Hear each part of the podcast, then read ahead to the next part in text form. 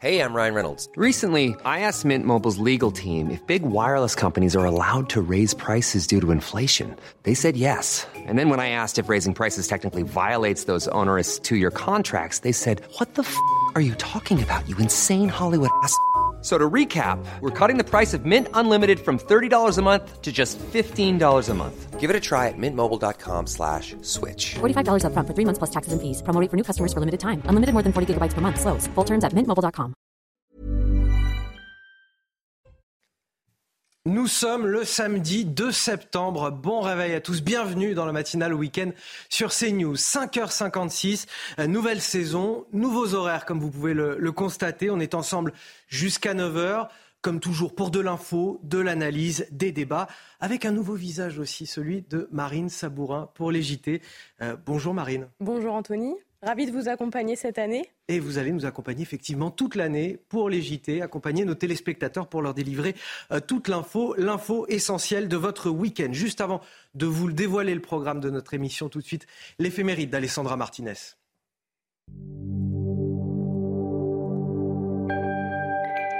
Chers amis, bonjour. Nous célébrons aujourd'hui la fête de Sainte Ingrid, une princesse suédoise qui a vécu au XIIIe siècle. Une rencontre avec un moine dominicain, Pierre de Dacy, va la marquer à tout jamais. Par son intermédiaire, elle se décide à devenir religieuse, comme sa sœur Christine. Les deux femmes vont alors faire de grands pèlerinages. Elles vont à Saint-Jacques de Compostelle, à Jérusalem et à Rome. C'est là, à Rome, qu'elles rencontrent le pape Martin V, à qui elles vont demander l'autorisation de fonder des monastères dans leur pays natal.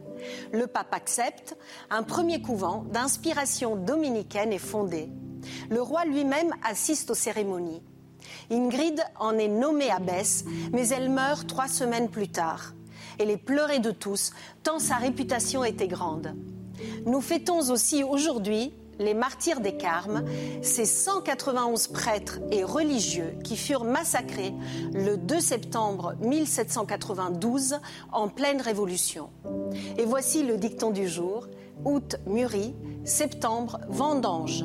En ces deux mois, tout bien s'arrange. C'est tout pour aujourd'hui. À demain, chers amis. Ciao. Et pour commenter avec moi l'actualité des têtes que vous connaissez évidemment, Michel Taub, bonjour. Bonjour Anthony. Fondateur du site Opinion International. Face à vous ce matin, Amaury Brelet, bonjour. Bonjour. Vous êtes journaliste à, à Valeurs Actuelles. Et bien sûr, avant de vous dévoiler le programme de nos discussions ce matin, euh, un point sur la météo, c'est essentiel pour votre week-end. C'est l'heure de vous plonger dans la météo avec Mondial Piscine. Mondial Piscine, la passion de réaliser vos rêves. Et la météo avec euh, Karine Durand ce matin. Karine, le retour d'un temps estival malgré les orages. Oui, gare aux orages très violents en ce moment même et pour les prochaines heures sur le sud-ouest en particulier. Mais cette vague orageuse remonte quand même vers les Charentes, vers les Pays de la Loire. Attention aux orages qui peuvent vraiment déverser de grandes quantités de précipitations sur le sud, euh, de l'Aquitaine ou encore sur l'ouest des Pyrénées. Ils vont quand même s'affaiblir d'heure en heure au cours de la journée. Pas mal de nuages, d'averses également sur la Bretagne, la Normandie. Euh, quelques nuages également en direction des Cévennes, parfois quelques gouttes et puis une belle ambiance du côté de l'Est, malgré quelques brouillards. Au cours de l'après-midi, on va retrouver encore quelques orages disséminés ici et là, mais globalement, cette vague orageuse prend fin progressivement. On se méfie quand même hein, du côté des Pyrénées, de l'Aquitaine, où ils peuvent résister partout ailleurs. Le soleil s'impose avec un temps particulièrement lumineux, quelques passages nuageux sur l'ouest, sur le bassin parisien, mais les éclaircies vont quand même gagner du terrain et toujours de très belles conditions sur l'est ou encore sur la Corse. Les températures euh, ce matin sont globalement de saison, sauf au sud où elles sont déjà très élevées, avec jusqu'à 21 degrés du côté de Perpignan, de Montpellier, de Toulouse, à peine 14 à 12 degrés en direction euh, du nord-est. Et au cours de l'après-midi, la chaleur s'impose sur quasiment tout le pays et en particulier sur la moitié sud avec encore une fois 30 degrés du côté de Lyon, de Grenoble, 27 degrés en région parisienne, un petit peu plus de fraîcheur sur le nord-ouest avec 23 notamment du côté de Caen, mais globalement c'est quand même 5 à 6 degrés au-dessus des normales de saison. C'était la météo avec Mondial Piscine. Mondial Piscine, la passion de réaliser vos rêves. 6 heures sur CNews, voici les titres de votre journal. À la une, l'heure de vérité ce lundi. Après l'interdiction euh, de l'abaya dans les établissements scolaires, des influenceuses musulmanes appellent déjà à la provocation. Sur les réseaux sociaux, elles incitent les jeunes filles à, venir en abaya ou en robe longue. Une association a également déposé un recours devant le Conseil d'État. On vous parlera également de l'horreur vécue par une octogénaire à Damary-les-Lys en Seine-et-Marne. Une femme passée à tabac par un cambrioleur à son domicile lundi dernier. Une délinquance qui cède à la violence gratuite. Vous entendrez le témoignage des voisins de la victime dans ce journal. Une rentrée scolaire chamboulée pour des élèves de Mâcon en Saône-et-Loire, dont l'école a été partiellement détruite lors des émeutes. Ils seront répartis, ces enfants, dans d'autres établissements scolaires. La double peine pour les habitants de cette ville qui va devoir payer une addition salée pour la reconstruction du bâtiment. Notre reportage à suivre. Et puis face au coup d'État en série sur le continent africain, la France affiche sa fermeté, réaffirme son soutien au gouvernement légitime. La France ne se laissera pas impressionner, martèle dans les colonnes du Figaro le ministre des Affaires étrangères, Sébastien Lecornu. Le décryptage à suivre dans ce journal.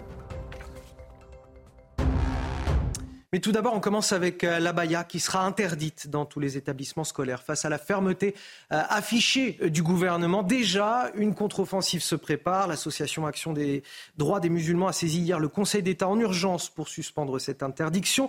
Et puis sur les réseaux sociaux surtout, ce sont des influenceurs musulmans, des influenceuses, qui incitent désormais à contourner la loi. Oui, certains suggèrent à toutes les élèves de venir en robe longue pour perturber la rentrée scolaire. Cette contre-offensive des pro-abaya est racontée par Adrien Spiteri. Venez à la rentrée, on met toutes des abayas. Les messages comme celui-ci se multiplient sur les réseaux sociaux depuis l'annonce de l'interdiction du port de ce vêtement dans les écoles. Une provocation assumée avec parfois certains messages adressés à Gabriel Attal. Vous aimez mon outfit pour la rentrée? Je pense que le ministre de l'Éducation va l'adorer.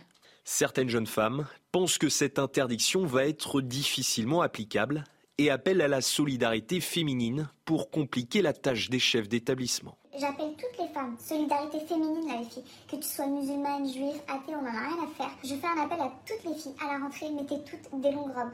J'aimerais voir la tête qu'ils vont faire. Comment est-ce qu'ils vont s'en sortir? Comment est-ce qu'ils vont faire le tri dans toutes ces robes-là? Comment est-ce qu'ils vont déterminer que cette robe-là ou cette robe-là, c'est une abaya? Ça va être un gag, je le sens. Partagez l'information au maximum, s'il vous plaît. Lundi, les élèves portant la baya ne pourront pas entrer en classe, mais seront accueillis par les établissements scolaires. Les équipes pédagogiques devront alors expliquer le sens de cette interdiction avant de possibles sanctions disciplinaires. Et le président euh, Emmanuel Macron, qui était en déplacement hier dans un lycée professionnel à Orange dans le Vaucluse, a affirmé que le gouvernement ne laisserait rien passer sur la baya et le camis. Écoutez à la rentrée, je vais être franc avec vous, on sait qu'il y aura des cas. Parce qu'on sait qu'il y aura euh, les uns par négligence peut-être, mais enfin beaucoup pour essayer de défier le système républicain. Nous devons être intraitables. Simplement, les hussards de la République, celles et ceux qui sont au front, ce sont les enseignants. On ne doit jamais laisser s'installer l'idée qu'ils seraient seuls ou qu'ils doivent céder à une pression. Ce qui était très important et ce que le ministre a dit à juste titre, c'est que l'État, la République est derrière eux et ils ont raison. Alors je le disais en titre, euh, Michel Tauble, voilà le moment de vérité. Que va-t-il se passer euh, lundi quand les profs seront confrontés à, celles qui viendront en, abaya, celles qui vont porter des, robes longues dans l'objectif de, provoquer? Ça va être un véritable casse-tête. Qui sera là pour soutenir les équipes enseignantes euh, lorsqu'elles seront menacées parfois pour certaines d'entre elles? Ah bah, Ce qui est sûr, c'est qu'on le comprend sur les réseaux sociaux, elles seront nombreuses elles sont très nombreuses à venir euh, portant un abaya ou une robe euh, longue pour effectivement défier la loi, défier la loi, défier ce qu'a décidé le gouvernement, défier ce qu'a confirmé hier le président de la République, à savoir que dans les services publics et à commencer dans les écoles, on n'affiche pas de façon ostensible une appartenance religieuse. Elles n'ont pas le choix. Donc effectivement, d'abord, il y a une fermeté et il faut s'en féliciter. Mais après, effectivement, là où il y a une petite ambiguïté de la part du gouvernement, c'est qu'on nous dit à la fois qu'il va y avoir de la fermeté et en même temps du dialogue. Mais qu'est-ce qui va précéder? C'est la fermeté ou c'est le dialogue? Donc ce qu'on comprend, c'est que les, euh, jeunes filles qui portent une abaya vont rentrer dans l'établissement scolaire, ce qui est déjà contrevient à la loi parce qu'en fait, elles devraient rester. Elles seront accueillies. On va discuter dans un premier temps avec elles pour qu'elles enlèvent la baya. Exactement. Mais déjà, moi, je trouve que et sanctionner si elles ne le veulent pas. Mais je trouve déjà que symboliquement, le fait d'entrer dans un service public aussi précieux que l'école. C'est déjà quelque part un échec. Après, il va y avoir discussion. Qui va discuter? Les chefs d'établissement? Des professeurs?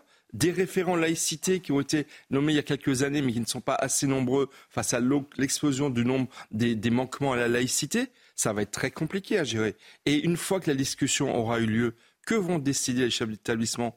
Vont-ils dire, vont-ils avoir le courage de dire, mesdames, vous, voulez, vous ne voulez pas enlever votre abaya? Vous devez rentrer chez vous. C'est la loi. Ou vous devez rester.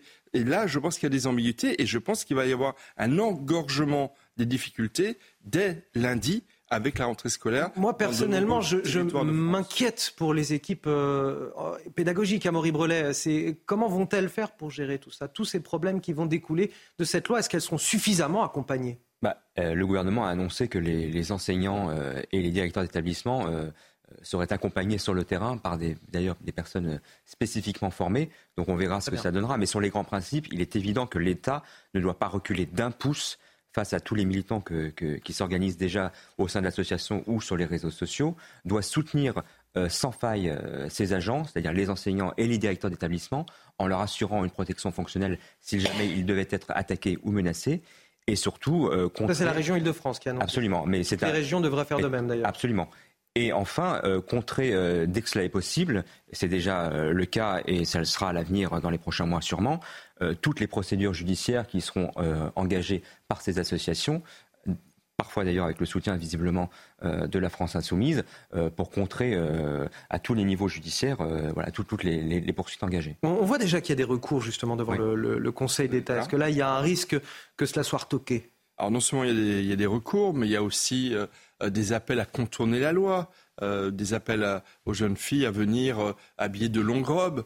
il y a des défis à l'autorité de l'État et, pire encore à la laïcité parce que le message qui est diffusé sur les réseaux sociaux, c'est que la laïcité, ce serait du racisme contre les musulmans. Mais c'est complètement faux. Il faut le dire, c'est complètement faux. L'interdiction de l'abaya, c'est l'application d'une loi qui dit neutralité et discrétion dans les services publics. Ça s'applique à toutes les religions. Donc ça n'est pas fait contre les musulmans. C'est fait pour respecter un principe de neutralité et euh, dans, les services publics. Donc il faut euh, être ferme sur cette réponse. Et ensuite, ensuite effectivement, j'espère que le soutien des autorités au chef d'établissement sera là. Juste un mot aussi, il y a beaucoup de professeurs, il faut le dire, qui sont plutôt d'accord avec les jeunes filles qui portent la baya. Et il risque d'y avoir aussi de ce côté-là. Des conflits internes entre, au sein même des équipes des pédagogiques. Conflits internes qui risqueraient de rendre difficile l'application de la loi. La contre-offensive des pro-abaya qui dépasse les frontières françaises. Regardez, à Londres, une marque anglaise propose de rembourser l'abaya contre une photo euh, de l'élève en tenue dans la cour de récréation. Oui, la séquence cumule près d'un million de vues sur TikTok. Explication de Sarah Menaille, notre correspondante à Londres.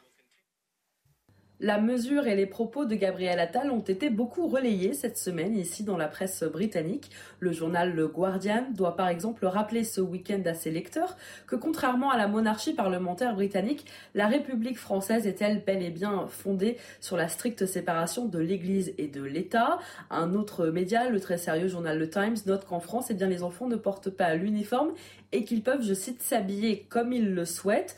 Alors il faut dire que c'est là une différence majeure hein, culturelle entre la France et le Royaume-Uni, puisqu'ici l'uniforme à l'école est quasiment la norme. Jupe pour les filles, pantalon pour les garçons, veste, cravate, l'uniforme est la norme dans près de 90% des établissements du secondaire ici en Angleterre que l'établissement soit privé ou public, les Anglais sont très attachés à cette tradition. Et c'est bien une tradition puisqu'aucune loi britannique eh bien, n'oblige finalement les établissements scolaires à imposer l'uniforme. Mais l'uniforme est en revanche fortement recommandé par le gouvernement britannique qui estime eh qu'il contribue à la mise en place, je cite, d'une ambiance appropriée à l'école. Les petits Britanniques portent donc souvent l'uniforme dès l'entrée à l'école primaire jusqu'à la fin du collège au moment du brevet qui correspond finalement à la dernière année de scolarisation obligatoire dans le pays. Alors je parlais euh, juste en, lançant ce plateau de Sarah Menaille de, cette marque euh, britannique qui propose euh, de rembourser la baya contre une photo en tenue dans la cour de récréation. On a là une forme de, libéralisme débridé à associé à un rigorisme religieux, une association parfaitement étonnante, on va dire. euh, de- Étonnante, mais qui n'est malheureusement pas, pas nouvelle. Vous avez Mais c'est un modèle anglo-saxon, c'est typiquement oui, mais vous anglo-saxon. avez, vous un- avez des très grandes marques. Le euh, marketing, le, le libéralisme n'a pas de limite. euh. Complètement, mais vous avez de très grandes marques qui, en France, euh, vendent des abayas, encouragent les, les jeunes filles à les, à les porter. On n'est pas en Angleterre, on est en France. On n'a pas le même modèle de société. La laïcité à la française, elle est l'héritage d'une longue histoire. Je le répète, c'est la discrétion et la neutralité dans les services publics. Vous savez, en Angleterre, c'est la situation est, elle est compliquée. Euh, au nom du communautarisme religieux, en Angleterre, vous avez eu ces 10 ou 15 dernières années des centaines de mariages de jeunes filles mineures parce que le mariage religieux tient lieu, peut tenir lieu de mariage civil. Et il a fallu adopter une loi pour interdire les mariages de mineurs parce que justement, il y avait des pratiques communautaristes qui étaient inadmissibles. Donc voilà, on a tous des problèmes dans les pays occidentaux de gestion du fait communautariste. En France, on y est très vigilant. C'est un modèle qui sert aussi d'exemple pour d'autres pays. Enfin, moi, je vois, quand je vois des jeunes françaises porter des abayas, porter des hijabs, je pense aux jeunes femmes iraniennes qui se battent justement pour la liberté d'enlever le voile. Euh, Le 16 septembre, ça fera un an qu'il y a le mouvement Femmes, Vie, Liberté. Franchement, dans quelle situation vit-on en France? Et encore une fois, ce n'est pas une attaque contre les musulmans, c'est une attaque contre une pratique rigoriste d'une religion qui voudrait s'imposer à d'autres. Un mot d'Amaury Brelet. euh, Est-ce que la solution, ce serait pas euh, l'uniforme, comme, euh, comme on le voit en, Grande-Bretagne dans un certain nombre d'établissements? Oui, pourquoi pas, ça permettrait en effet de, régler le problème. Après, au-delà de l'uniforme, il y a d'autres marqueurs sociaux. Bah, Par exemple, le téléphone portable chez les jeunes, qui a le dernier téléphone portable à la mode? Donc ça n'est pas la solution. Et puis, il ne faudrait pas que le que l'uniforme, j'allais dire, soit le cache le problème de fond euh, de- des atteintes à la laïcité euh, à l'école. Oui, parce qu'il n'y a pas que la baya. Il n'y a pas que la baya, il y a les, atteintes à la laïcité, notamment qui concernent l'enseignement de, de- de matières comme les sciences ou l'histoire. Euh, il, y a des, il y a des cours sur la Shoah ou la Seconde Guerre mondiale qui ne sont pas possibles dans certains quartiers du pays, et ça, c'est aussi un problème. Allez, on poursuit avec l'horreur vécue par une octogénaire à Damary-les-Lys en, en Seine-et-Marne. Une femme passée à tabac par un cambrioleur à son domicile lundi dernier. Tout cela pour repartir avec une somme dérisoire. L'individu est entré euh, chez elle avec le visage masqué, lui a asséné plusieurs coups de poing. Oui, et cette femme de 80 ans s'est enfermée dans une pièce et a appelé euh, à l'aide durant de nombreuses minutes. Fort heureusement, plusieurs voisins ont entendu ces appels au secours. Les habitants sont sous le choc. Une enquête a été ouverte. Témoignage recueilli par Charles Baget avec le récit d'Adrien Spiteri. Son appel à l'aide a été entendu et filmé par les habitants du quartier. Vers 13h ce lundi, Madeleine, 80 ans, est agressée à son domicile de Damary-les-Lys par un cambrioleur. L'agresseur lui donne plusieurs coups de poing au visage, puis la traîne violemment jusqu'à sa chambre. Alertés par le bruit, des voisins décident de se rendre sur les lieux. Et heureusement qu'elle a, a crié aidez-moi. Il y a mes deux soeurs qui sont sorties pour l'aider. Parce qu'on est vraiment à, deux pas, quoi. Et le, le jeune homme, il a pris la fuite. Masque chirurgical sur le visage, le malfaiteur tente alors de faire démarrer la voiture de l'octogénaire sans succès. Il partira finalement à pied vers la gare la plus proche après avoir dérobé 400 euros à la victime. Dans le quartier, les habitants sont encore sous le choc. 80 ans, on attaque une femme comme ça. Mais on est où? Mais on est où? On est où? 80 ans, on va attaquer cette pauvre dame. C'est terrifiant, c'est terrifiant. Et en fait, il n'y a pas de mots. Quoi. On ne peut pas, comme ça, tabasser une personne euh, euh, gratuitement. Euh, S'y prendre à une vieille dame, euh, je trouve que c'est- ça peut être que de la lâcheté. Madeleine souffre d'hématomes, de douleurs au dos et de lésions aux yeux. L'agresseur, lui, est toujours en fuite. À illustration d'une délinquance aujourd'hui qui cède à la violence gratuite, on ne vient plus seulement pour voler, on vient pour se défouler littéralement sur les plus faibles. Non, mais c'est insupportable ce manque de respect des personnes âgées. On se rappelle le médecin de 80 ans à Nice euh, il y a quelques jours qui avait été aussi sauvagement agressé. Il y a un an à Cannes euh, où deux mineurs avaient agressé une, une personne âgée de 89 ans. Enfin, vraiment, ce manque de respect des personnes âgées et participe de cette décivilisation qui est insupportable pour tout citoyen normal. Et voilà qui nous amène à, à 6h15 sur CNews. À 6h15, c'est l'heure du rappel de l'actualité. C'est avec vous, Marine. Un appel à témoins euh, lancé pour tenter de retrouver le jeune Eman à Bordeaux, disparu depuis jeudi soir à 22h. Sa disparition est qualifiée d'inquiétante selon les autorités. Le petit garçon de corpulence mince a les cheveux courts et rasés avec un dessin d'éclair sur le côté droit. En cas d'information, un numéro, le 0800 00 49 38. Un non-lieu pour les gendarmes qui avaient interpellé Adama Traoré en 2016. Sept ans après la mort du jeune homme, les magistrats ont estimé que les gendarmes n'ont pas commis de violence volontaire illégitime. En juillet dernier, le parquet de Paris avait requis déjà un non-lieu dans cette affaire à la suite de plusieurs années d'enquête. La famille a annoncé faire appel de cette décision hier soir. Et puis visite inédite du pape en Mongolie. Le souverain pontife doit rencontrer aujourd'hui les quelques 1400 catholiques du pays. Un déplacement également stratégique d'un point de vue géopolitique car la Mongolie dépend de la Russie et de la Chine pour l'énergie et les matières premières. J-2 avant la rentrée scolaire, une rentrée chamboulée pour certains enfants et leurs familles, puisque plusieurs écoles en France ne pourront pas rouvrir leurs portes. Cinq établissements au total qui ont été fortement dégradés lors des émeutes il y a deux mois. L'un d'entre eux est situé à Mâcon, en Saône-et-Loire. Oui, une voiture avait été projetée contre l'école Jean Zé qui a été euh, ensuite incendiée. La restauration n'a toujours pas commencé car l'incendie a relevé des traces d'amiante. Reportage d'Olivier Madinier. Le récit est signé euh, Yael Benamou. La petite chaise rouge rappelle que cette pièce était il y a deux mois une salle de classe. Durant les émeutes, dans la nuit du 29 au 30 juin, une voiture en flammes a été projetée contre le mur de cette école maternelle, située dans un quartier sensible à Mâcon. Les 95 élèves scolarisés ici ne pourront pas y retourner pour la rentrée le 4 septembre. Ça va être très compliqué, une année très dure et fatigante. Toute la semaine, on a quand même rangé, trié, ainsi que les enseignantes. On va, on va commencer l'école vraiment euh, compliquée. Les travaux seront longs car après l'incendie, de l'amiante a aussi été découvert. En attendant, les enfants seront répartis dans les écoles environnantes. C'est l'écœurement qui domine pour le maire de Mâcon. Je suis fils de prof. Et pour moi, euh, l'école, c'est le ciment de, notre République. L'école, c'est ce qui permet à des jeunes de progresser, d'apprendre. Et je crois que là, c'est un fondement de la République qu'on a voulu attaquer. C'est une attaque volontaire de détruire. C'est plus qu'un bâtiment municipal, une école. Quand je vois que euh, c'est des enfants du quartier qui vont être quand même un peu victimes, ils vont aller dans un autre groupe scolaire, on les déplace de leur secteur. Je crois pouvoir vous dire que moi, je souhaite, mais ardemment, qu'on puisse trouver les coupables et qu'ils puissent être condamnés. Les grilles de l'école maternelle Jean à Mâcon ne devraient pas ouvrir avant plusieurs mois.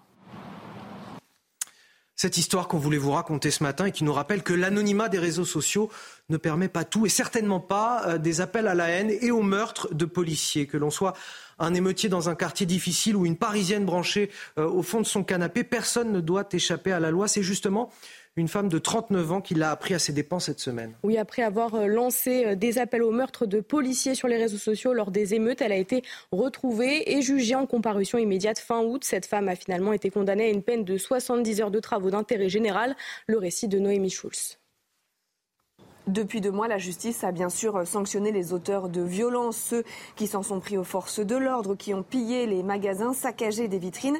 Mais cette réponse pénale ferme et systématique souhaitée par le garde des Sceaux s'est aussi appliquée à ceux qui ont appelé à la haine via les réseaux sociaux. Exemple, il y a quelques jours, avec le procès à Nanterre d'une jeune femme de 39 ans. Elle avait tenu euh, sur Twitter des propos au plus fort des émeutes dans ses tweets euh, postés début juillet. Elle appelait à tuer des policiers il mérite la mort, avait-elle notamment écrit. Euh, des messages signalés euh, euh, à Pharos, la plateforme du ministère de l'Intérieur, qui a réussi à remonter jusqu'à cette Parisienne interpellée mi-juillet chez elle, placée en garde à vue. Elle a été jugée en comparution immédiate fin août. À l'audience, cette jeune femme inconnue de la police et de la justice a expliqué ne pas avoir mesuré la portée de ses propos tenus virtuellement sur un compte qu'elle venait de créer sans aucun abonné. Le parquet a demandé une sanction sévère contre cette femme qui avait vomi sa haine sur Twitter. Six mois de prison avec sursis et un stage de citoyenneté. Elle a finalement été condamnée à une peine euh, moins lourde, 70 heures de travaux d'intérêt général. Mais il arrive hein, que les peines soient plus lourdes pour des propos tenus sur les réseaux sociaux. En mai 2022, des harceleurs de la jeune Mila ont été condamnés à plusieurs mois de prison ferme sous bracelet électronique. Paris rejette euh, l'ultimatum de la junte nigérienne qui exige le départ du, contingent militaire français de l'ambassadeur euh, français annonce faite par le ministre des Armées dans un entretien publié aujourd'hui dans le Figaro. Oui, face au coup d'État en série qui secoue le continent africain, le ministre souhaite réaffirmer le soutien de la France au gouvernement légitime. Explication de Sarah Fenzari et Mathilde Ibanez. Sébastien Lecornu, ministre des Armées, a tenu à différencier de manière claire et précise les différents coups d'État qui surviennent en Afrique. D'abord au Niger, où des militaires retiennent prisonniers depuis fin juillet le président démocratiquement élu Mohamed Bazoum, ce que la France conteste fermement. La France condamne tous les coups de force. Pour autant, nous ne pouvons pas mettre sur le même plan la situation au Niger, où des militaires illégitimes ont destitué un président légitimement élu, et celle au Gabon, où le mobile avancé par les militaires est précisément le non-respect de la loi électorale et de la Constitution. En ce qui concerne le Gabon, le ministre a affirmé que depuis le coup d'État du mercredi 30 août, la coopération militaire française est au point mort, où quelques 400 soldats sont stationnés en permanence. En ce qui concerne la présence militaire, ce sont des soldats qui font de la formation et qui ont toujours été aux côtés de l'armée gabonaise. À l'heure actuelle, leurs activités ont été suspendues en attendant que la situation politique se clarifie. Ces forces permanentes, dites prépositionnées, participent à la protection des ressortissants français, se tiennent prêtes à intervenir en renfort d'opérations et coopèrent avec les armées nationales gabonaises et de pays voisins comme le Cameroun pour des exercices ou encore des formations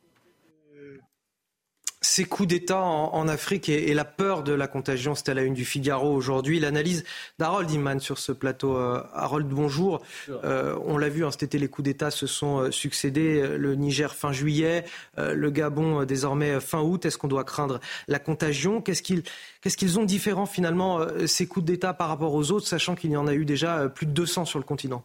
Oui, alors euh, chaque putsch réussit, rassure les, euh, armées euh, nationales dans d'autres pays que eux aussi peuvent, elles aussi, peuvent réussir. Alors, c'est à chaque fois des gardes présidentielles, vous avez remarqué, qui renversent facilement le président, y compris quand le président est, est adossé à eux et un militaire lui-même.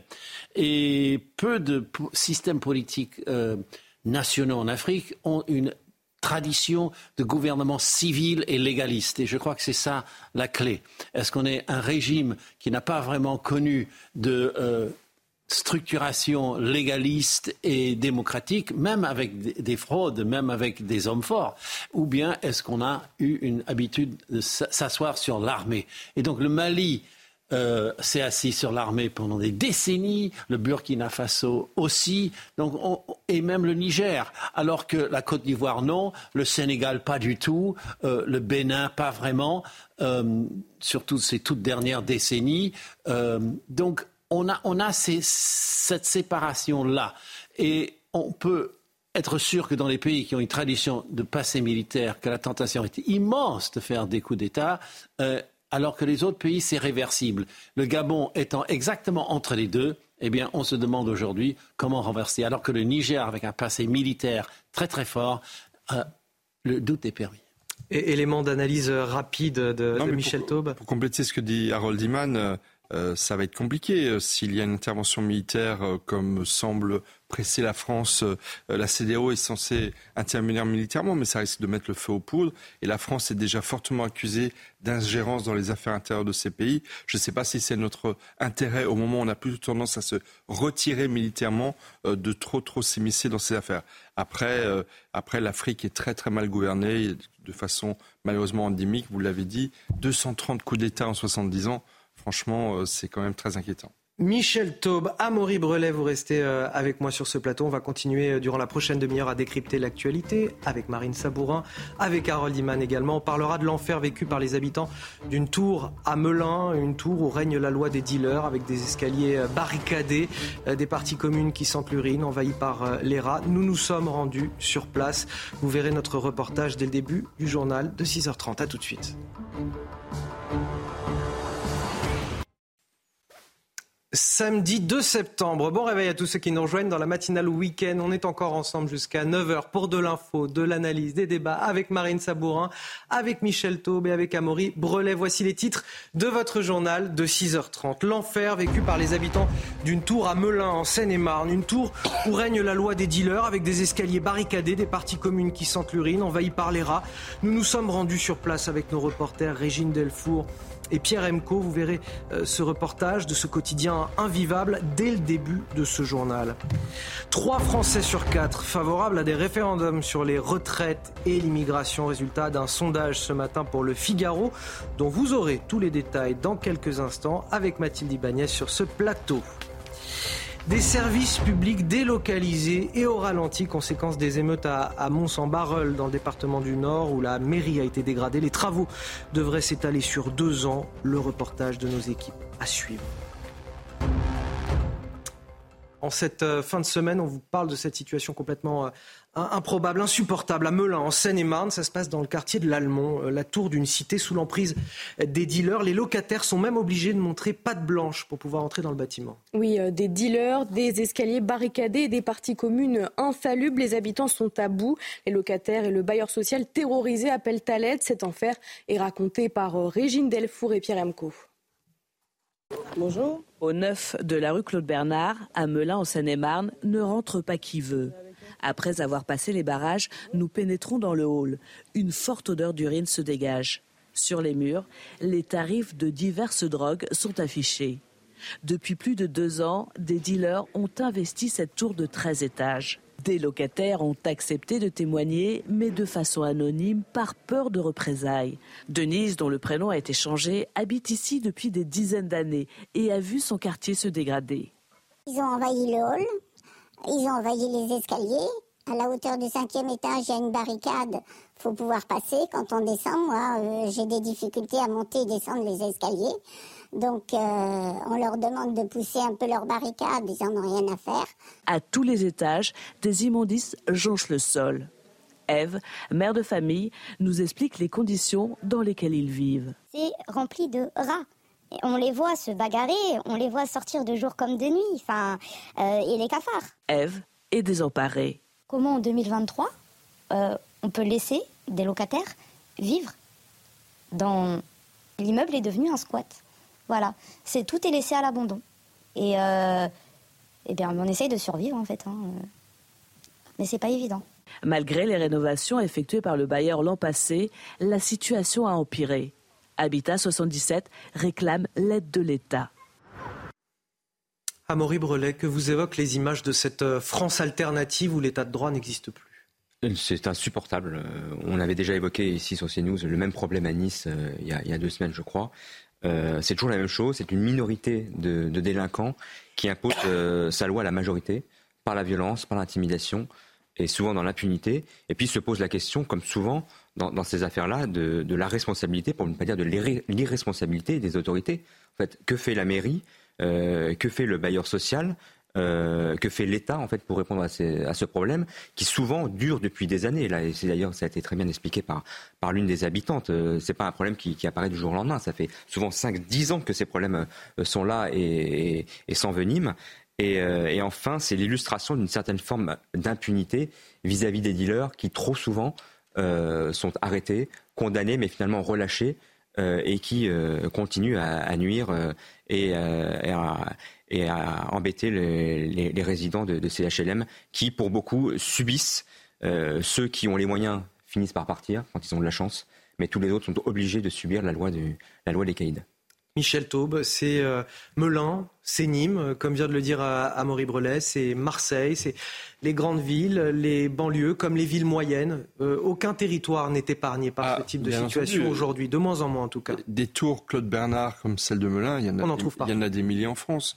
Et il y en a maintenant dans les villes de taille moyenne, comme Melun, et c'est devenu endémique. Après, sur Melun, ce qui est intéressant, c'est que le bailleur social, par exemple, a fait valoir qu'il a dépensé des dizaines de milliers d'euros pour recruter des agents de sécurité pour tenter de suppléer à l'absence de, présence policière. Et ça ne suffit pas. Certains parlent de la nécessité de mettre en place des brigades permanentes pour les civilités et pour la sécurité. La, situation est devenue tellement endémique qu'on n'arrivera pas à en sortir s'il n'y a pas une mobilisation sur la sécurité de tous les acteurs concernés de près ou de loin. La sécurité, c'est la condition du vivre ensemble et d'un travail social et ce n'est pas l'inverse. Donc effectivement, euh, si on n'investit pas massivement dans des solutions de sécurité, on n'arrivera pas à rattraper les retards. Euh, on, dit, on appelle ça des quartiers de reconquête républicaine. Mais effectivement, pour ces habitants qui disent vivre dans des squats, ce sont bien des territoires perdus de la République. Et les sanctions contre les consommateurs Parce qu'on a euh, des Français qui sont majoritairement, largement euh, majoritairement favorables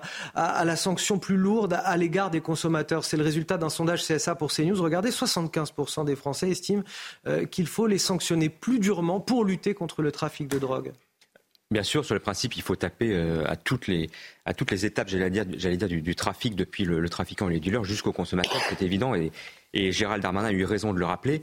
Euh, on a d'ailleurs mis en place euh, depuis un certain temps cette fameuse amende forfaitaire délictuelle qui permet de, faire payer les, consommateurs. Le problème, c'est que selon les derniers chiffres, 30 à 35% seulement sont acquittés. Donc en fait, si sur le principe c'est très bien, mais si dans les dans les faits l'argent n'est pas payé, l'efficacité est nulle. Euh, oui, et puis, et puis le nombre de contraventions est, ridicule par rapport à, l'immensité du nombre de, euh, de consommations de, de drogue. malheureusement, sur le plan de la consommation, la politique du tout répressif n'a pas marché. Elle n'a absolument pas dissuadé et fait baisser euh, les consommations, que ce soit le cannabis, l'héroïne ou d'autres drogues. Il y a des pays qui tentent d'autres expériences. Euh, L'Allemagne qui s'apprête à légaliser l'utilisation du cannabis euh, récréatif. Le Portugal qui a une politique aussi différente et, et très originale. Il faut aussi peut-être se demander s'il ne faut pas tout remettre à plat pour voir si effectivement, pour casser le lien entre la consommation et les mafias qui contrôlent les trafics de drogue, il ne faudrait pas faire autrement. Allez, politique à présent. Et si euh, le chef de l'État organisait des référendums sur l'immigration et les questions sociales? L'idée a été évoquée par Emmanuel Macron lui-même. C'est ce que réclament ses opposants politiques et c'est surtout ce qu'attendent les Français. On va parler avec vous, Mathilde Ibanez. Euh, c'est en tout cas ce que révèle la dernière enquête Odoxa Blackbone Consulting pour le Figaro. Trois Français sur quatre souhaiteraient un référendum sur le sujet des retraites et de l'immigration. Et oui, les Français aussi souhaiteraient pouvoir s'exprimer sur la base d'un référendum.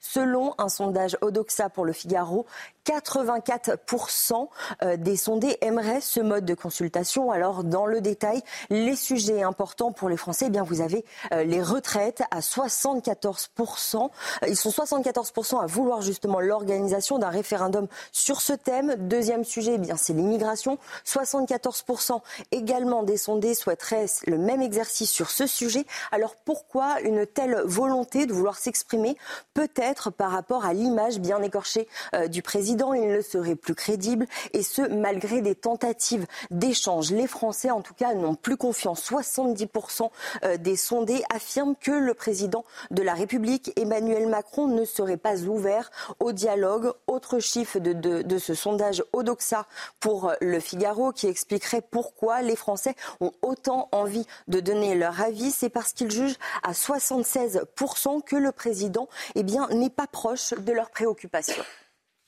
Merci à vous, euh, Mathilde Ibanez, pour toutes ces euh, précisions. Si des euh, écoles sont toujours inaccessibles deux mois après les émeutes, des mairies, elles, tournent au ralenti. À Mont-Saint-Barreuil, dans le Nord, les vitres et portes de l'hôtel de ville ont été brisées en juin dernier. Oui, la municipalité a donc dû s'adapter en délocalisant de nombreux services publics. Selon le maire de la commune, les travaux de l'hôtel de ville devraient s'étaler sur deux ans. Aminat Adem, Mathieu Devez et Charles Pousseau.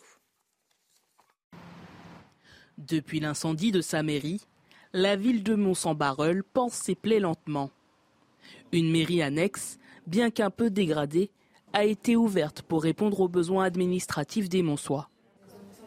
Les différents services, regroupés dans un open space, sont indiqués par un marque-place. Un dispositif provisoire suffisant pour ses habitants, présents ce jour-là dans les locaux. Par rapport aux emplacements, je trouve que ça va. J'ai jamais été déçu. En fait, je suis toujours bien servi avec eux. Il n'y a pas de souci. C'est très fluide, je, viens de rentrer, je ressors. Le service continue et on peut récupérer nos justificatifs, fait autres, directement ici, c'est pas trop loin. Tous sont reconnaissants de l'effort fourni et ont apporté leur soutien aux employés municipaux. Il y a eu une communication du maire euh, assez rapidement après les événements pour euh, nous informer qu'il ouvrait des, locaux là dans ces locaux qui étaient disponibles. Je pense que le maire fait ce qu'il peut euh, de la meilleure des manières possibles. Donc bah, déjà, moi je le remercie d'avoir mis ça en place et fait ce qu'il peut. Quoi. Les travaux du bâtiment principal devraient s'étaler sur deux ans. Le maire estime le montant total des dégâts à 5 millions d'euros. Allez, tout autre sujet à présent, on vous parle de la braderie de Lille. Elle a ouvert euh, hier soir. 2 millions de visiteurs sont attendus tout au long du week-end. Euh, le dispositif de sécurité est évidemment conséquent. Oui, 3000 agents euh, sont mobilisés ce week-end. On retrouve tout de suite Mathieu Devez avec Charles Pousseau sur place. Alors Mathieu, la braderie est sous haute surveillance pour éviter des débordements aujourd'hui. Hein. Tout à fait, chère Marine. Écoutez, la braderie commence officiellement à 8 heures, dans un peu plus d'une heure donc. Mais dès hier, les agents municipaux et les policiers ont préparé et fermé le périmètre. Concrètement, regardez, ils ont posé des tonnes de béton et évacué des véhicules en stationnement. 1200, oui, 1200 tonnes de béton qui vont ceinturer la braderie jusqu'à demain 18h. Un travail de titan, vous l'imaginez, parfaitement organisé, car avec plus de 2 millions de visiteurs attendus, 8000 exposants et 100 km de rues dédiées aux bonnes affaires, et bien tout simplement la braderie de Lille. C'est un immense défi à la fois logistique et sécuritaire une foule impressionnante, des rues bondées et donc, vous l'avez dit, un important dispositif de sécurité pas moins de 3000 agents de l'État, des policiers, des gendarmes, mais aussi des militaires et des douaniers mobilisés pour assurer la sécurité de l'événement, mais également, regardez juste à côté de nous, un poste de secours. Il y en aura au total 17 postes de secours répartis dans le centre-ville et enfin, je vous annonce que nous allons suivre en fin de matinée avec Charles Pousseau la brigade équestre de la police, oui, des chevaux et leurs cavaliers mobilisés à la braderie pour assurer la sécurité de l'événement. Car oui, c'est bien sûr le cas ici, dans le plus grand vide-grenier d'Europe. Merci à vous, Mathieu Devez, en direct de Lille avec euh, Charles Pousson. On reviendra avec vous tout au long de, cette matinale pour évoquer les différents aspects de cette braderie et notamment les visites politiques qui auront lieu euh, euh, dans le courant du week-end. On va prendre la direction de New York à présent, où l'appel à la prière musulmane pourrait dorénavant retentir chaque semaine, le vendredi. Le maire de la ville vient d'autoriser sa diffusion à l'extérieur des mosquées sans qu'elle n'ait eu à demander finalement quelconque autorisation. Oui, l'appel pourrait résonner 10 décibels au-dessus du niveau sonore ambiant et pourrait également être diffusé euh, chaque soir lors du ramadan. Explication de notre correspondante Fanny Chauvin. Les mosquées new-yorkaises n'ont plus besoin de permis pour diffuser l'appel à la prière. On devrait donc entendre plus souvent le chant du muezzin dans les rues de la ville, mais à certaines conditions. L'appel à la prière sera seulement autorisé une heure les vendredis et au coucher du soleil le mois du ramadan. C'est une décision du maire de la ville, Eric Adams, qui souhaite favoriser euh, l'inclusion. L'élu démocrate qui ne croit pas en la séparation de l'Église et de l'État. Aux États-Unis, eh bien, euh, je rappelle hein, que la religion fait partie intégrante de la vie euh, publique et politique. Le président américain jure sur la Bible le jour de son investiture. Alors, après l'annonce de cette décision, eh bien, il n'y a pas de polémique ici. Les leaders religieux et la police vont collaborer ensemble pour déterminer le volume sonore de cet appel à la prière. New York, qui est la deuxième ville américaine à prendre cette décision après Minneapolis en 2022. Et puis on vous emmène enfin en, Floride ce matin avec euh, l'image d'une tortue euh, kawan qui a été remise en, liberté hier. Elle s'appelle Tina, elle est âgée d'environ 40 euh, ans et pèse pas moins de 90 kilos. Oui, l'animal avait été sauvé par une association de la région après avoir été blessé euh, dans une ligne de piégeage. De nombreux Américains s'étaient déplacés hier pour lui adresser un bon retour dans son milieu naturel. Je ne pensais pas que ça pouvait peser 90 kilos. Une euh, tortue, je l'apprends euh, ce matin. En tout cas, c'est magnifique et ça fait plaisir de la voir repartir en liberté. 6h44, quasiment 6h45 sur CNews. C'est l'heure du rappel de l'actualité avec vous, Marine. La baya interdite dès lundi dans tous les établissements euh, scolaires face à la fermeté affichée du gouvernement. Déjà une contre-offensive se prépare. L'association Action Droit des musulmans a saisi hier le Conseil d'État en urgence pour euh, suspendre l'interdiction. Sur les réseaux sociaux, des influenceurs musulmans incitent à contourner la loi et demandent aux élèves de venir en robe longue pour perturber la rentrée scolaire. J-2 avant la rentrée scolaire, donc les ventes de fournitures scolaires sont en recul de 5% par rapport à l'année précédente. Une baisse qui s'explique en raison de l'inflation du matériel scolaire en hausse de près de 9%. Selon les professionnels du secteur, les familles ont tendance cette année à réutiliser les produits des années précédentes. Et puis une attaque de drones contre un aéroport russe revendiqué par l'Ukraine dans la nuit de mardi à mercredi. Les drones utilisés ont été lancés depuis la Russie, a assuré le chef du renseignement militaire ukrainien. C'est la première fois que Kiev dit opérer à l'intérieur du territoire russe. Le Kremlin a pour sa part refusé de commenter cette revendication. Notre focus sur l'actualité internationale, on vous parle ce matin de cette situation terrible dans le Haut-Karabakh. Le Haut-Karabakh, c'est ce territoire peuplé à, majorité euh, d'Arméniens, enclavé en Azerbaïdjan, un, territoire qui, traverse une crise humanitaire euh, sans précédent, puisque la seule route terrestre euh, qui le relie à l'Arménie est bloquée justement par l'Azerbaïdjan, qui est accusé par certains de vouloir réaliser une épuration ethnique. On vous parle aussi ce matin de, tout ça parce qu'une quinzaine d'élus français se sont euh, rendus sur place, des élus de, tous bords pour tenter euh, d'acheminer euh, un convoi humanitaire. Il y avait parmi eux Xavier Bertrand, qu'on entendra dans cette matinale, président LR des Hauts-de-France. Bruno Retailleau, chef des sénateurs LR, ou encore Anne Hidalgo, la maire socialiste de Paris. L'aide humanitaire n'a pas réussi par ailleurs à être acheminée. On en parle avec vous, Harold Iman. Tout d'abord, que se passe-t-il euh, concrètement dans, cette région qui semble d'ailleurs beaucoup moins euh, émouvoir le monde que la situation actuelle en Ukraine? Oui, alors c'est une guerre peut-être moins spectaculaire, mais tout aussi euh, douloureuse pour sa population et cela dure à divers degrés depuis les années 90 et ça s'est particulièrement réchauffé en 2020. Et donc, euh, si on regarde sur la carte, on comprendra ce que c'est qu'une enclave. C'est une toute petite euh, partie de territoire où c'est peut-être euh, la taille un peu plus grosse, environ de la Corse, on va dire. Et là-dedans, vous avez 120 000 Arméniens. il n'y a plus du tout d'Azéris ethniques qui y habitent et ils sont encerclés depuis la guerre de 2020. Alors, ils étaient adossés à l'Arménie parce qu'ils sont arméniens aussi mais ils sont encerclés par l'armée azerbaïdjanaise qui a fait une attaque vraiment très très puissante en 2020 euh, avec l'aide de la Turquie notamment. Et maintenant, euh, ils sont euh, interdits de passage, de circulation avec l'Arménie qui serait vraiment l'endroit normal pour eux de bouger. Et, puis maintenant, on, essaye de bloquer le passage de la nourriture. Donc ça commence à s'apparenter à... Bon, le mot est lâché, euh, il y en a qui évoquent le génocide, parce que si vous privez une population de médicaments et d'électricité et de nourriture, eh bien, ça s'appelle comme ça. Et vous voyez sur la carte, le corridor de la Chine, c'est ce petit endroit vers lequel les élus se sont dirigés venant depuis l'Arménie et n'ont pas pu euh, traverser. Et tout ce qui est en jaune a été conquis en 2020 par l'armée de l'Azerbaïdjan avec l'appui massif de la Turquie. Merci euh, à vous, Harold Nous sommes en direct avec euh, Ovanes Gevorkian. Bonjour, merci d'être avec nous euh, ce matin en, direct. Vous êtes le représentant du Haut-Karabakh en France. Est-ce que vous pouvez nous décrire aujourd'hui la, situation humanitaire sur place dans le Haut-Karabakh? Bonjour, monsieur. D'abord, un grand merci de votre invitation. Avec plaisir, bien entendu. La situation est tragique parce qu'il a été décrit euh, depuis neuf mois, l'Azerbaïdjan a décidé de bloquer l'unique route qui relie le Haut-Karabakh à l'Arménie et donc au monde extérieur. rien euh, n'entre euh, dans ce territoire et les sorties des personnes sont extrêmement restrictives. C'est une forme de, de camp de concentration parce que nous ne pouvons y entrer ou y sortir librement.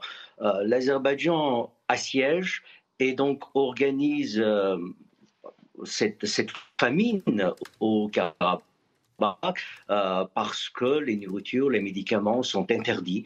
Euh, il y a une sorte d'épuisement jour après jour de la population euh, à cause des pénuries de médicaments, de la nourriture et des conditions de vie qui sont extrêmement difficiles. Les évanouissements deviennent de plus en plus fréquents dans les files d'attente interminables qui durent pendant des heures pour pouvoir acheter un morceau de pain. Pas de médicaments dans, dans, les pharmacies euh, les, les, carburants manquent, les femmes enceintes n'arrivent pas à aller euh, consulter leur médecin parce qu'il n'y a pas de transport public euh, faute de, carburant. tout simplement, cela indique d'une manière intentionnelle, l'Azerbaïdjan organise une situation, en tout cas crée des conditions qui va nécessairement conduire à la destruction euh, partielle ou totale euh, des Arméniens du Haut-Karabakh. C'est précisément dans, ce, dans cette logique que certains experts ont qualifié euh, la situation de crime de génocide en cours organisé par l'Azerbaïdjan, comme par exemple l'ex-procureur en chef de la Cour pénale internationale ou le conseiller, l'ex-conseiller du secrétaire euh, général de l'ONU euh, pour les crimes de, génocide. Ovanes Gevorkian, qu'attendez-vous aujourd'hui de la communauté internationale euh, qui semble ne pas beaucoup réagir à cette situation? C'est très simple, monsieur.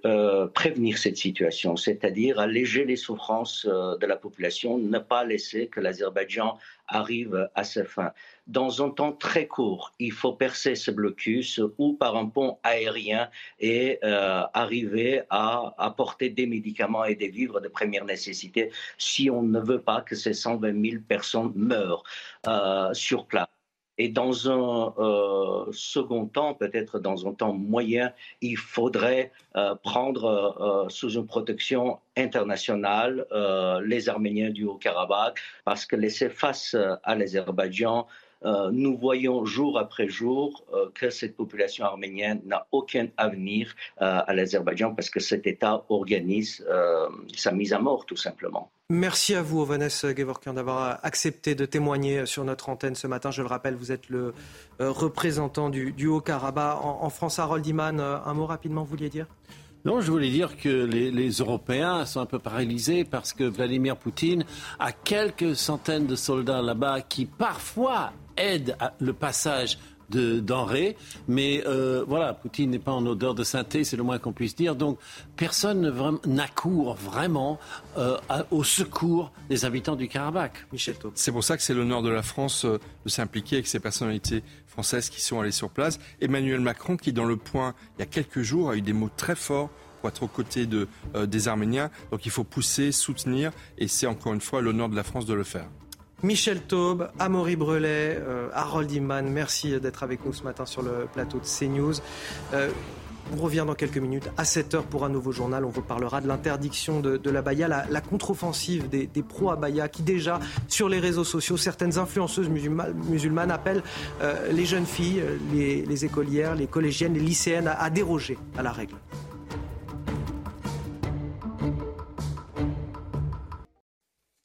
Il est 7 h Bon réveil à tous et bienvenue dans votre matinale week-end. Nous, on est déjà sur le pont depuis 5h55 euh, euh, maintenant, puisque la matinale commence un petit peu plus tôt en cette euh, nouvelle saison. Je suis accompagné, j'ai le plaisir d'avoir avec moi Marine Sabourin Bonjour pour les JT.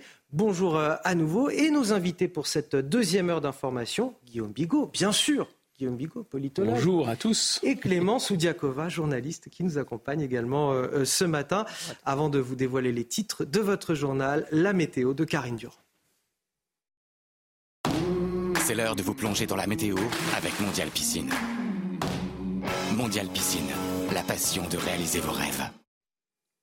Et Karine, c'est donc le retour d'un temps estival malgré les orages de la chaleur, mais attention aux orages sur le sud-ouest en particulier. Ils sont violents en ce moment même et ça va durer euh, toute la matinée. Ce dont il faut se méfier le plus, ce sont vraiment les précipitations orageuses très abondante sous le passage de certains orages, en particulier sur le sud de l'Aquitaine, l'ouest des Pyrénées, mais on en trouve quelques-uns remontant vers les Charentes, les Pays de la Loire et même jusqu'en limite des côtes normandes. Pas mal de nuages en Bretagne, quelques brouillards possibles également en Normandie sur le bassin parisien et puis quelques entrées maritimes du côté du Languedoc, des Cévennes avec parfois quelques gouttes aussi et toujours une belle ambiance bien dégagée à l'est. En ce qui concerne l'après-midi, le temps s'améliore, c'est vraiment l'été qui revient avec du soleil quasiment partout.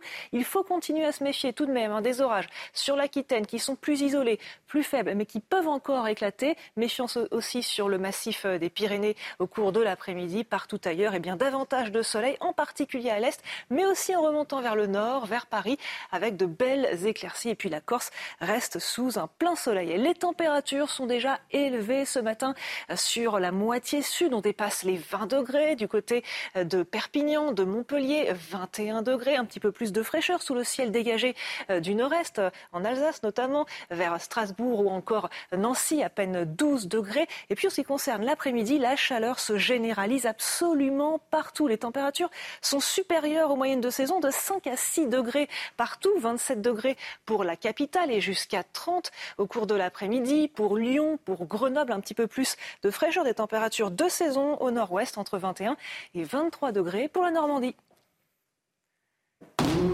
C'était la météo avec Mondial Piscine. Mondial Piscine, la passion de réaliser vos rêves.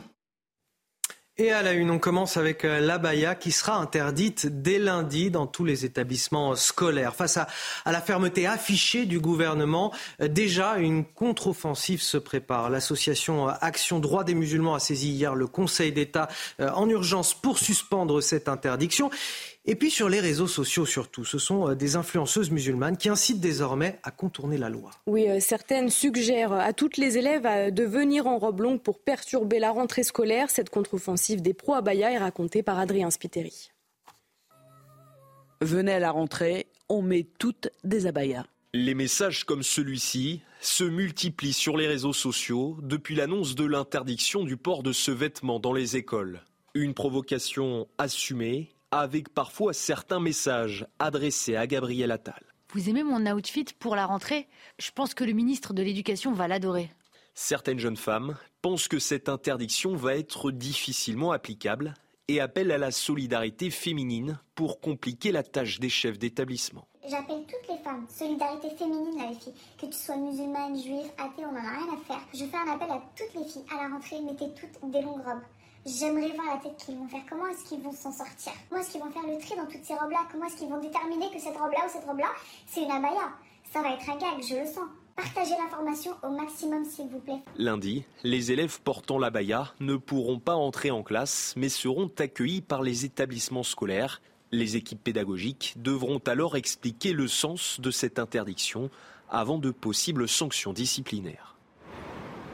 Et le président euh, Emmanuel Macron, qui était en déplacement hier dans un lycée professionnel à Orange, dans le Vaucluse, a affirmé que le gouvernement ne laisserait rien passer sur la baïa. Et le Camille s'écoutait. À la rentrée, je vais être franc avec vous, on sait qu'il y aura des cas. Parce qu'on sait qu'il y aura euh, les uns par négligence peut-être, mais enfin beaucoup pour essayer de défier le système républicain.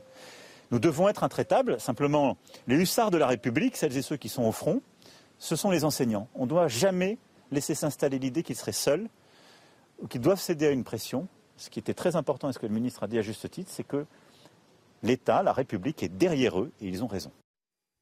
C'est bien parce que c'était une mesure effectivement que beaucoup euh, d'enseignants attendaient pour clarifier les choses. Néanmoins, qu'est-ce qui va se passer euh, ce lundi euh, quand il y aura des provocations, que certaines vont tout de même venir avec la baya ou des robes longues pour essayer de contourner cette interdiction? Est-ce que là encore, les profs sont suffisamment accompagnés? Je pense à eux dans ce moment qui va être assez délicat lundi à gérer. On a un peu ouvert la boîte de Pandore malgré tout, c'était probablement quelque chose de nécessaire. Clémence Oudiakova. Alors, pour tout vous dire, j'ai eu des professeurs qui ont passé euh, pour la grande majorité, même tous, je pense, leur pré-rentrée, où justement cette explication, notamment sur cette, euh, sur cette recommandation forte, on va dire, euh, du, gouvernement désormais de, bah, de refuser la baya et d'être intolérant sur ce genre de questions.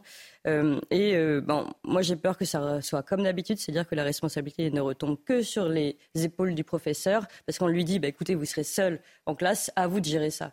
Donc, je ne sais pas si cette fois-ci la hiérarchie, pour une fois, va faire bloc derrière le professeur. C'est quand même, on le sait, un des problèmes généraux. Genre... là, il y a le ministère qui est derrière. Donc, semble-t-il, euh, on devrait avoir un soutien théorique, en, tout cas. En théorie, on va voir comment ça va se passer en effet euh, concrètement dans les classes. Ce qui est sûr, c'est que les professeurs tous les jours nous rapportent qu'ils ont du mal avec le, soutien, le soutien de la hiérarchie, même si en théorie ils devraient être là sur des questions importantes.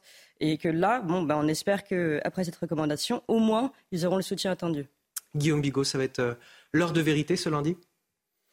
D'abord, on a une preuve avec ces vidéos. Moi, j'en suis, pardon de utiliser cette expression, mais farci une, une trentaine sur TikTok. Si on avait besoin d'une preuve qu'il y a une organisation derrière, parce que ce qui est utilisé, la manière dont c'est fait, sont des éléments de langage. Mais vraiment, on dirait un parti politique. Avec trois discours très clairs. Un, on banalise. Oh, bah finalement, c'est comme une robe longue. D'ailleurs, venez en robe longue. Ils seront bien embêtés. Deuxièmement, on relativise, oh bah, comme s'il n'y avait pas des problèmes plus graves dans l'éducation nationale que la manière dont euh, on s'habille. Et troisièmement, le défi. Oui, effectivement, allez, on va les tester. Donc c'est une preuve absolue que ça fonctionne. Mais c'est une preuve aussi, de toute façon, et on le sait parfaitement, que les islamistes sont sensibles au rapport de force. Ils savent aussi quand reculer. Moi, je pense que si et c'était très bien de prendre cette mesure, elle aurait dû être prise depuis très longtemps, elle est prise et appliquée avec fermeté, ils vont reculer. Moi, j'ai été directeur d'un établissement d'enseignement supérieur, j'étais confronté à ce problème. Ils reculent immédiatement. Ils savent ce qu'il faut faire. Et jusqu'où ne pas trop aller. Donc, ce serait très simple en réalité. Il y a peut-être une autre difficulté qui est l'imprégnation par la jeunesse qui a été travaillée par le wokisme, mais officiel, de l'éducation nationale. Notre discours, soi-disant républicain, qui confondait ça avec euh, le relativisme absolu pendant 10-15 ans. De sorte que des élèves qui ne sont pas musulmans ou des musulmans qui ne sont pas du tout islamistes, qui veulent pas du tout euh, euh, s'afficher de cette façon, disent ah oui, mais tolérance, comme aux States, etc. Bien évidemment, puisqu'on a, on a diffusé l'idéologie américaine dans nos écoles. On peut aussi revenir, euh, Guillaume Bigot commençait à parler sur le, rôle en effet de ces minorités, parce que c'est des minorités, mais ultra organisées, que sont ces influenceuses. Et d'ailleurs, même s'intéresser sur qui peut éventuellement, on a dit, hein, il y a beaucoup d'influenceuses qui viennent d'Arabie Saoudite ou d'autres pays, qui, euh, qui les instrumentalise, qui les instrumentalise, qui les pousse, euh, qui leur donne des hein. discours. Mais non, mais oui. Euh, et donc euh, tout ça, tout ça c'est important et peut-être qu'il faudrait remonter à la source de ces vidéos qui en effet influencent toute la, toute la jeunesse française alors qu'il s'agit d'une micro-minorité. Guillaume Bigot, vous aviez un éclairage là-dessus? Oh bah oui, on sait qu'il y a des, des pays euh, comme la Turquie par exemple, et puis des, des, officines qui sont financées par des pays du Golfe, des organisations on parle des frères musulmans, mais les frères musulmans n'apparaissent quasiment jamais euh, à visage découvert. Et il n'y a pas que les frères musulmans, il y a une multiplicité, il y a vraiment d'officines, de, on pourrait dire de chapelles de l'islamisme qui reçoivent, euh, oui, des fonds, des, financements et qui aident. Mais vous savez, ce n'est pas la peine d'aller beaucoup plus loin que Bruxelles. L'Union européenne finance aussi euh, des associations comme ça pour défendre soi-disant la laïcité, soi-disant la liberté des femmes de s'habiller. Mais en réalité, c'est un faux pour l'islamisme, oui, bien sûr. Allez, on va avancer sur euh, nos débats et nos sujets d'actualité. L'horreur vécue par euh, une octogénaire à en euh, Seine-et-Marne, pardonnez-moi. Une femme passée à tabac par un cambrioleur à son domicile. Ça s'est passé lundi dernier. Tout cela pour repartir avec une somme dérisoire. L'individu est entré chez la victime, le visage masqué, et l'a frappé à coups de poing. Oui, et cette femme de 80 ans s'est enfermée dans une pièce et a appelé à l'aide durant de nombreuses minutes. Fort heureusement, plusieurs voisins ont entendu euh, ces appels au secours. Les habitants sont sous le choc. Une enquête a été ouverte. Témoignage recueilli par Charles Baget avec le récit d'Adrien Spiteri. Son appel à l'aide a été entendu et filmé par les habitants du quartier. Vers 13h ce lundi, Madeleine, 80 ans, est agressée à son domicile de Damary-Lélis par un cambrioleur. L'agresseur lui donne plusieurs coups de poing au visage, puis la traîne violemment jusqu'à sa chambre. Alerté par le bruit, des voisins décident de se rendre sur les lieux. Et heureusement qu'elle a, a crié des mois. Il y a mes deux soeurs qui sont sorties pour l'aider, parce qu'on est vraiment à, deux pas. Quoi. Et le jeune homme il a pris la fuite. Masque chirurgical sur le visage, le malfaiteur tente alors de faire démarrer la voiture de l'octogénaire sans succès. Il partira finalement à pied vers la gare la plus proche après avoir dérobé 400 euros à la victime. Dans le quartier, les habitants sont encore sous le choc. 80 ans, on attaque une femme comme ça. Mais on est où? Mais on est où? On est où? 80 ans, on va attaquer cette pauvre dame. C'est terrifiant, c'est terrifiant. en fait, il n'y a pas de mots. Quoi. On ne peut pas, comme ça, tabasser une personne euh, euh, gratuitement. Euh, s'y prendre à une vieille dame, je trouve que ça peut être que de la lâcheté. Madeleine souffre d'hématomes, de douleurs au dos et de lésions aux yeux. Alors c'est ça qui choque aujourd'hui, c'est que la délinquance, il y en a toujours eu. Mais de cette sortent avec une violence gratuite comme celle-ci, euh, c'est quelque chose qui est plutôt récent, en tout cas dans notre société, que d'agresser une femme de, de, 80 ans gratuitement. Gratuitement, on n'est pas obligé de, céder à une telle violence. Oui, il y a des exemples qui, abondent. Euh, ce médecin récemment à Nice, euh, il y avait, on se souvient aussi du couple Tapi qui avait été passé à tabac, c'est pas, pas jeune, il y avait euh, voilà, en plus, la situation été un peu connue. Euh, Bernard Tapie avait essayé de se défendre en disant Mais je vous ai toujours défendu, les jeunes des quartiers, etc. Et, sa femme s'était fait, littéralement massacrer. Donc là, à la fois, je dirais paradoxalement, on voit qu'il n'y a pas de lien avec la diffusion nécessairement de l'islamisme, parce que l'islamisme, euh, c'est aussi la protection des anciens, c'est aussi d'une certaine façon un code euh, et une, un contrôle social extrêmement fort. voyez et en même temps, il y a un lien. Pourquoi Et c'est Maurice Berger qui l'a bien éclairé. Parce que quand vous avez une combinaison, quand vous êtes imprégné d'une culture où vous, finalement, un peu clanique, où ceux qui n'appartiennent pas à votre clan, ceux qui n'appartiennent pas à votre religion, ce sont des gens potentiellement euh, mauvais, et qu'en même temps, vous-même, vous êtes euh, en, en, rupture de banc, vous êtes un voyou, et voire même vous n'avez plus aucun repère parce que vous n'avez plus d'autorité Vous avez des informations là sur le cambrioleur? Combiner les deux. Non, non, non, mais c'est un, un, modèle à la, euh, vraiment décrit, très bien décrit par Maurice Berger, où on voit comment cette espèce de barbarie peut euh, surgir. Ce sont des gens qui sont très dysfonctionnels, à la limite de la psychiatrie, qui n'ont plus aucun repère et qui, en même temps, ont, ont été, ont grandi dans un, dans un univers dans lequel l'autre Vraiment, s'il appartient pas à la bande, il appartient pas au clan. Mais même des, des enfin, c'est vraiment le phénomène des bandes de jeunes. Ça peut arriver dans n'importe quelle On a une société qui est globalement, dans le monde. qui est globalement plus violente. Tous les rapports humains sont. Surtout si vous laissez les jeunes. Quand on arrive au guichet d'un service public. Exactement. Quand euh, on va rencontrer un médecin, vous en avez parlé tout à l'heure. Alors d'ailleurs, on peut continuer les exemples. Moi, je, je pense que celui-là, il parle à tout le monde. Je trouve que même quand on conduit maintenant, on a l'impression qu'on va se faire tabasser à n'importe quel coin de rue parce qu'il y a des gens qui nous klaxonnent tellement fort que, euh, alors qu'on conduit euh, tout à fait et très bien, évidemment, selon tous les codes de la route. Bien sûr. Euh, non, non, mais pour revenir sur euh, sur cette question, en fait, c'est l'ensemble de la violence euh, qui a changé de visage en fait en France. Aujourd'hui, c'est une, violence quotidienne, tous les jours, et en effet qui touche des gens qui ne pouvaient pas être, enfin, qui devaient être protégés de ce genre de violence euh, avant plutôt euh, ciblée. Et donc, on arrive maintenant à des visages de personnes âgées comme euh, cette personne. On avait, je crois, la semaine dernière ou il y a deux semaines, un homme de 72 ans. Et ça, ben, nous nous recevions sur Toxin Thibault de Montbrial hier, qui a bien parlé, et d'ailleurs je crois aussi sur CNews, de point de bascule.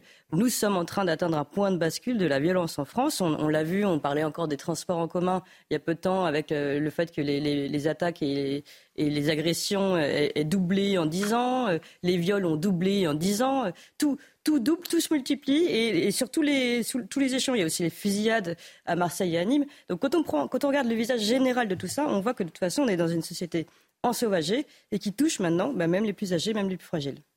Allez, J-2 avant la rentrée scolaire. Avant d'en parler, euh, tout de suite, le rappel de l'actualité à quasiment 7h15 et c'est avec vous, Marine. Un appel à témoins lancé pour tenter de retrouver le jeune Eman à Bordeaux, disparu depuis jeudi soir à 22h. Sa disparition est qualifiée d'inquiétante selon les autorités.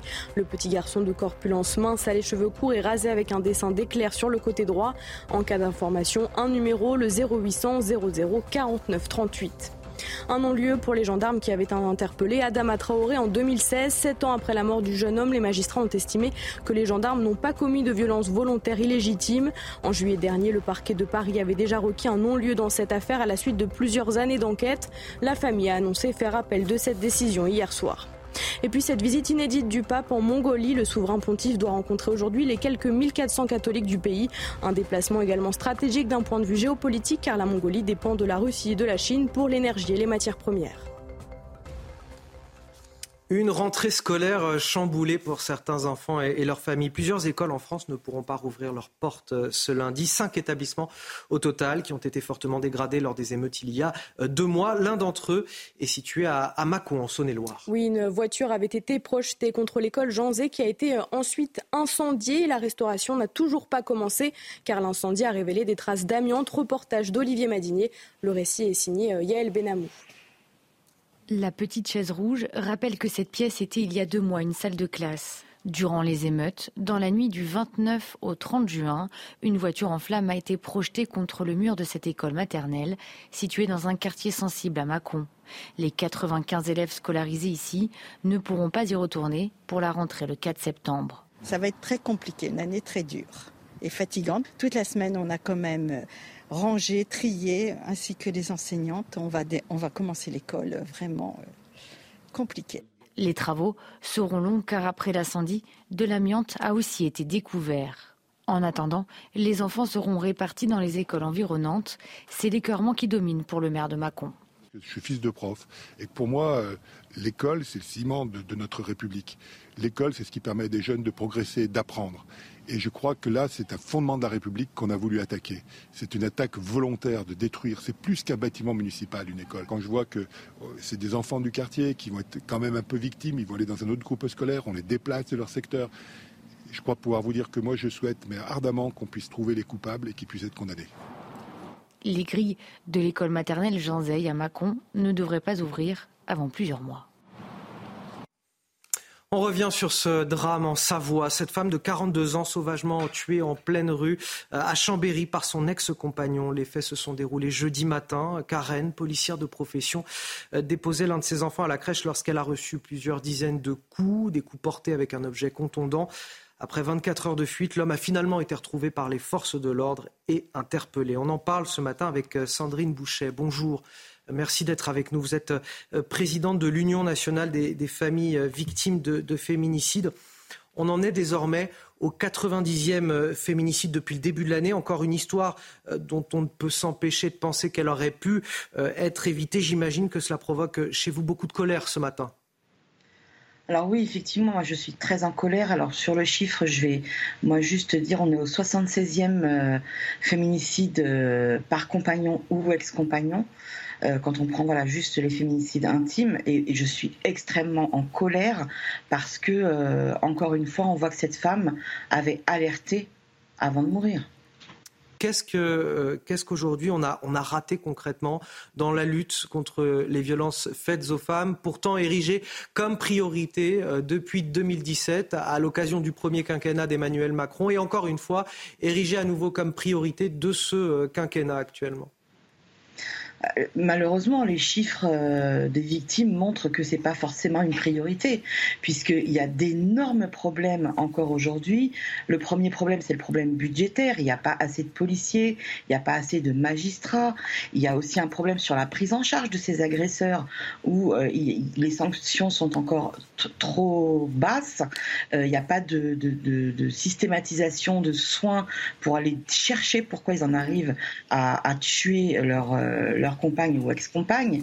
Et puis, il y a aussi un, un gros manque sur l'éducation de nos enfants. Il faut absolument sensibiliser aussi nos enfants.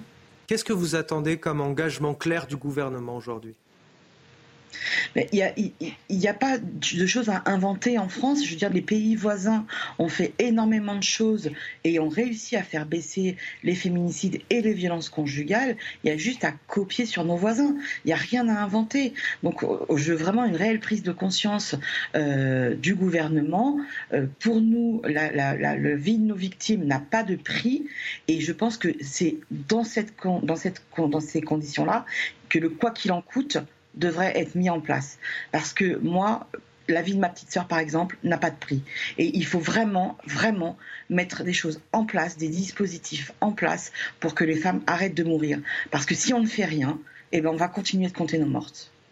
Merci euh, à vous, Sandrine Boucher. Je le rappelle, vous êtes euh, présidente de l'Union nationale des familles victimes de féminicide. Merci pour votre euh, témoignage ce matin. Dans le reste de l'actualité, ce mariage qui tourne mal à Lyon, dans le 8e arrondissement, des tirs de mortier d'artifice ont touché deux balcons et provoqué un feu impressionnant. Heureusement, Marine, sans faire de victimes. Oui, identifiés par la police, le marié et son frère ont été conduits au commissariat juste après leur passage devant le maire. Ils ont été placés en garde à vue. Récit de Yael Benamou.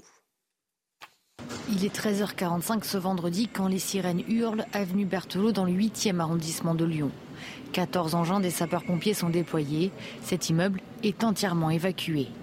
Quelques minutes auparavant, d'après nos informations, des tirs de mortier ont atteint le 7e et le 8e étage du bâtiment. Un appartement est endommagé à cause des fumées et des balcons sont abîmés. C'est un cortège de mariage qui serait à l'origine de cet incident. Le groupe a ensuite poursuivi sa route vers la mairie de Saint-Fond, près de Lyon. Le mariage se serait déroulé normalement. À l'issue de la cérémonie, le marié et son frère auraient été placés en garde à vue. Des dégâts matériels sont constatés, mais il n'y a pas de blessés.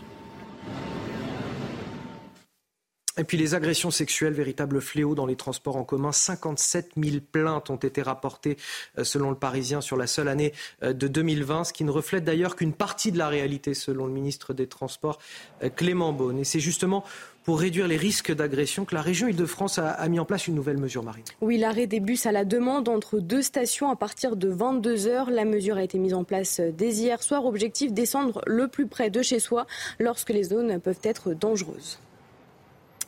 Allez, on va marquer une courte pause. Vous restez avec nous sur le plateau de la matinale week-end sur CNews, toujours avec euh, Clémence Soudiakova et Guillaume Bigot pour commenter, décrypter l'actualité. On parlera dans un instant de cette situation inacceptable, insupportable à Melun, dans la tour d'une cité, une tour entièrement régie par les euh, dealers où les couloirs sans urine sont envahis par euh, les rats, les escaliers sont bloqués, barricadés. Vous verrez notre reportage avec Régine Delfour dans quelques minutes. Ce sera juste après la pause.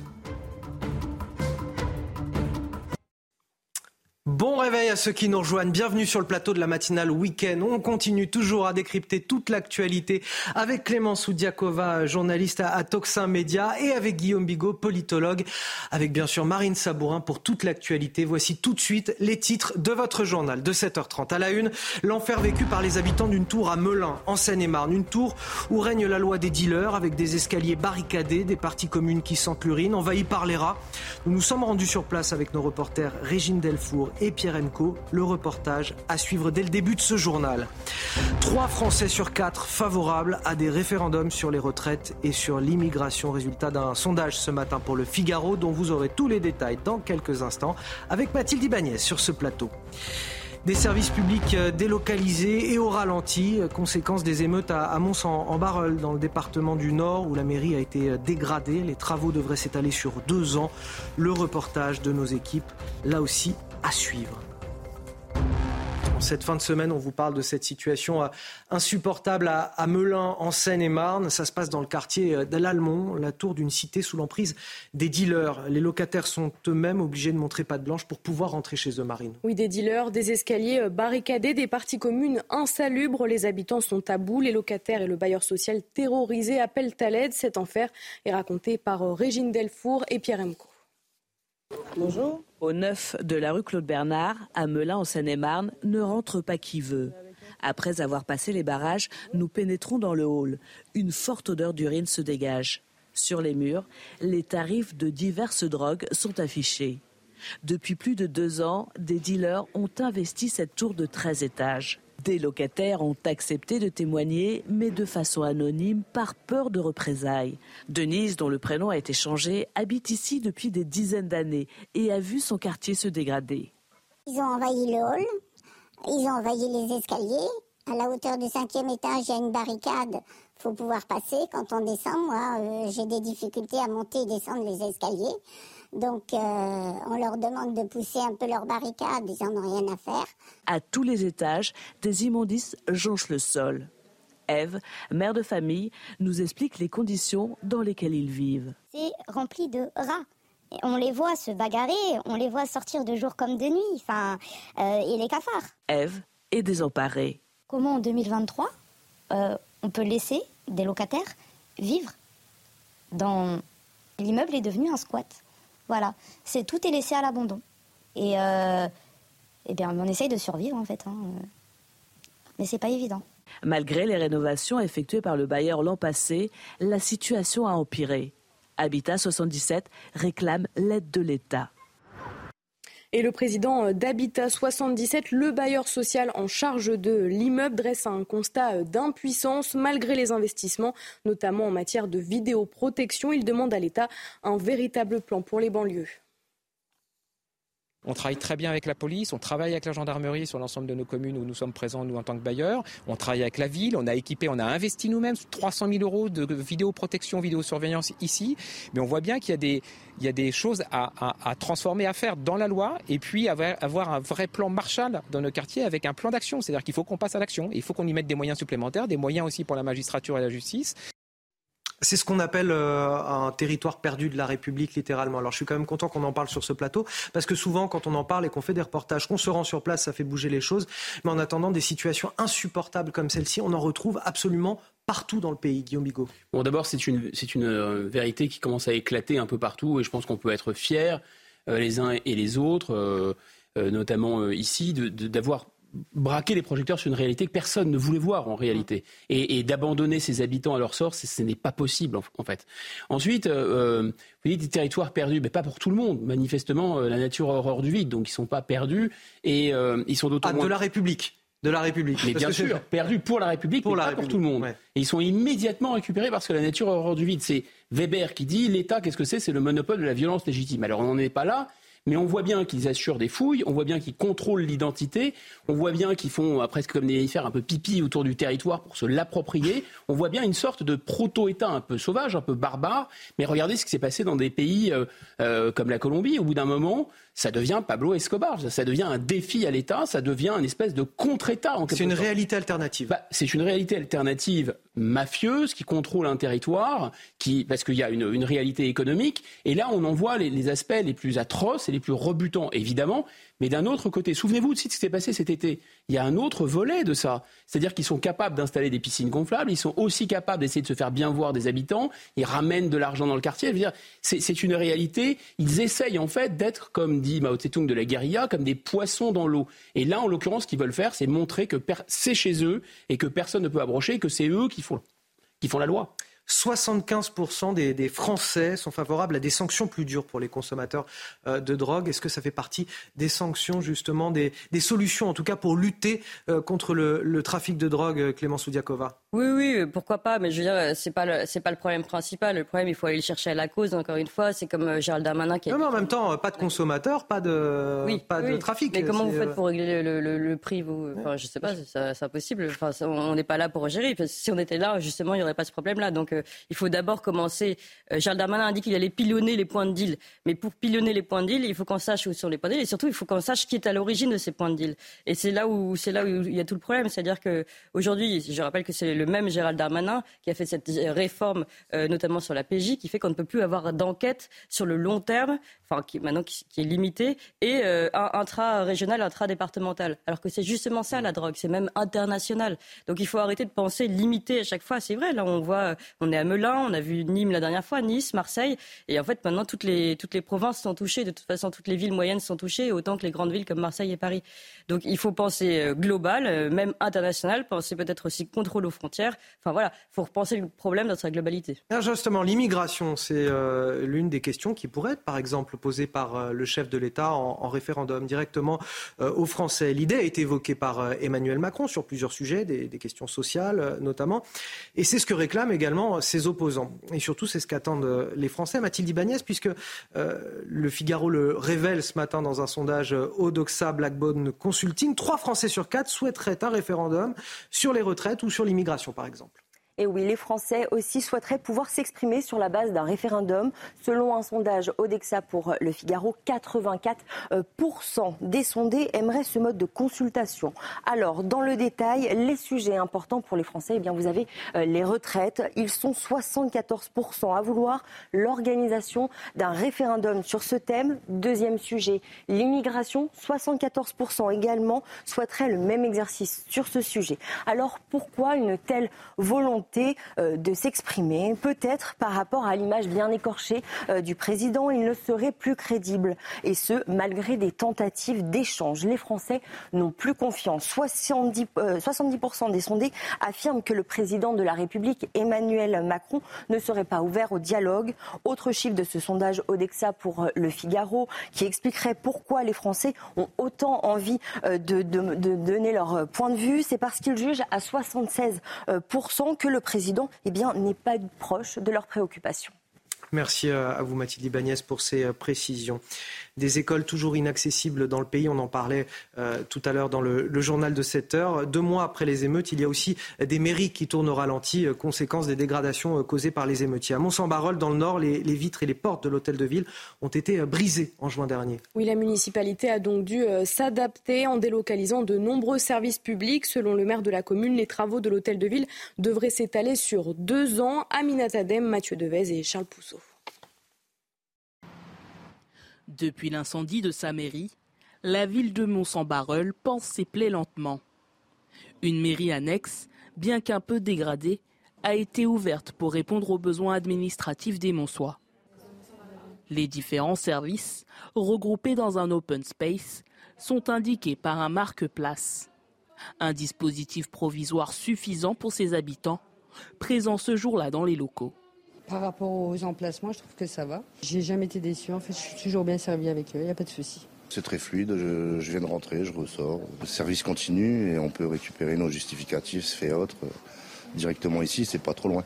Tous sont reconnaissants de l'effort fourni et ont apporté leur soutien aux employés municipaux. Il y a eu une communication du maire euh, assez rapidement après les événements pour euh, nous informer qu'il ouvrait des, locaux là dans ces locaux qui étaient disponibles. Je pense que le maire fait ce qu'il peut euh, de la meilleure des manières possibles. Donc euh, déjà, moi je le remercie d'avoir mis ça en place et fait ce qu'il peut. Quoi. Les travaux du bâtiment principal devraient s'étaler sur deux ans.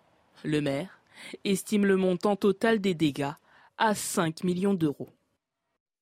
Alors quel bilan judiciaire de ces émeutes? Selon le garde des Sceaux, sur les 4000 personnes interpellées les soirs de violences urbaines, plus de la moitié ont été jugées. Parmi elles, 90% ont été condamnés à des peines de prison. Oui, euh, en juin dernier, Éric Dupont-Moretti avait plaidé pour des sanctions sévères contre ceux qui s'en prennent à l'intégrité physique des policiers et magistrats et ceux qui saccagent des biens des gens honnêtes qui travaillent. Explication de Noémie Schulz. Au plus fort des émeutes, le garde des Sceaux avait demandé au procureur une réponse pénale rapide, ferme et systématique. Deux mois après, l'heure est à un premier bilan. 2107 personnes ont été jugées pour des faits en lien avec les violences qui ont suivi la mort de Naël. D'après les chiffres communiqués cette semaine par Éric Dupont-Moretti, 1989 d'entre elles ont été condamnées, dont une très grande majorité, 90%, à des peines de prison ferme. Précisément, 1787 personnes ont été condamnées à de la prison ferme. Ces chiffres peuvent encore évoluer. En effet, 4000 personnes avaient été interpellées lors des nuits d'émeutes, mais des enquêtes avaient également été ouvertes pour tenter d'identifier notamment des personnes ayant appelé à la commission d'infraction sur les réseaux sociaux. Par ailleurs, la plateforme Pharos du ministère de l'Intérieur a reçu plus de 2700 signalements en lien avec des contenus publiés pendant les émeutes, essentiellement des vidéos de pillage, d'incendie ou de dégradation tournées et diffusées pendant les émeutes. Cela a entraîné l'ouverture d'une centaine d'enquêtes pour les faits les plus graves et une trentaine de personnes ont d'ores et déjà été interpellées, certaines condamnées à des peines de prison ou de bracelet électronique. Alors quand on voit euh, ces euh, écoles qui n'ont pas pu rouvrir deux mois après, euh, ces services de mairie qui tournent au, ralenti, les millions d'euros que ça va euh, coûter pour les communes dont les budgets sont déjà grévés par l'inflation, on est évidemment en attente de sanctions exemplaires pour tous ceux qui ont causé ces dégâts. Est-ce que vous êtes satisfait? Vous semblez il semblerait que justice se fasse finalement. Alors satisfait, oui. En fait, je vais vous dire, bah, enfin. Euh, quand on veut, on peut. Et c'est bien la preuve qu'on a l'arsenal juridique suffisant. Très souvent, on se dit, euh, on n'a pas l'arsenal, il faut qu'on refasse encore des règlements sur les lois, des lois sur les règlements. En fait, on a ce qu'il faut, il faut juste que le ton soit donné. Là, le garde des Sceaux a donné le ton, donc visiblement, ça a suivi. Moi, je me demande pourquoi on ne fait pas ça plus souvent. Parce que justement, et d'ailleurs, le docteur Berger, que c'était Guillaume Bigot tout à l'heure, le dit très bien, il faut, euh, il faut donner euh, comment dire, des, des, des, réactions choc, montrer, répondre par la force à ces gens qui ne comprennent que la force. Donc la prison, pour eux, c'est la force. Pas besoin de faire des peines longues, mais au moins ils comprennent immédiatement euh, qu'ils ont été en faute. Si je peux faire juste un petit parallèle, parce qu'on parlait de l'école tout à l'heure, et en fait il y a un lien. Euh, pendant cette pré-rentrée, euh, les, recteurs, les préfets ont expliqué aux professeurs qu'ils ne pourraient pas être trop durs avec les élèves qui rentrent, même en abaya, euh, puisque justement la justice, elle, n'est pas dure avec les adultes. En gros, on ne peut pas euh, impliquer aux mineurs ce qu'on n'applique pas euh, aux, aux, pas aux majeurs et, et, dans la, et dans la vie, euh, dans la vie pénale. Euh, donc c'est bien pour vous dire qu'en fait, cette, cette, ce manque de réaction, ce, ce, cette, cette façon d'être mou comme ça dans la, dans la justice, eh bien, elle infuse tous les pans de la société, dont l'école. Donc en fait, si on commence à reprendre ça en main, bah, ça pourrait peut-être arranger d'autres problèmes. Guillaume Bigot. Alors, il y, a un narratif rassurant, parce que de toute façon, la France veut faire l'autruche sur la question. Et le narratif, c'est regarder quand on veut, on peut. Alors, effectivement, il y a eu une circulaire qui a été prise par le garde des Sceaux dans le feu de l'action.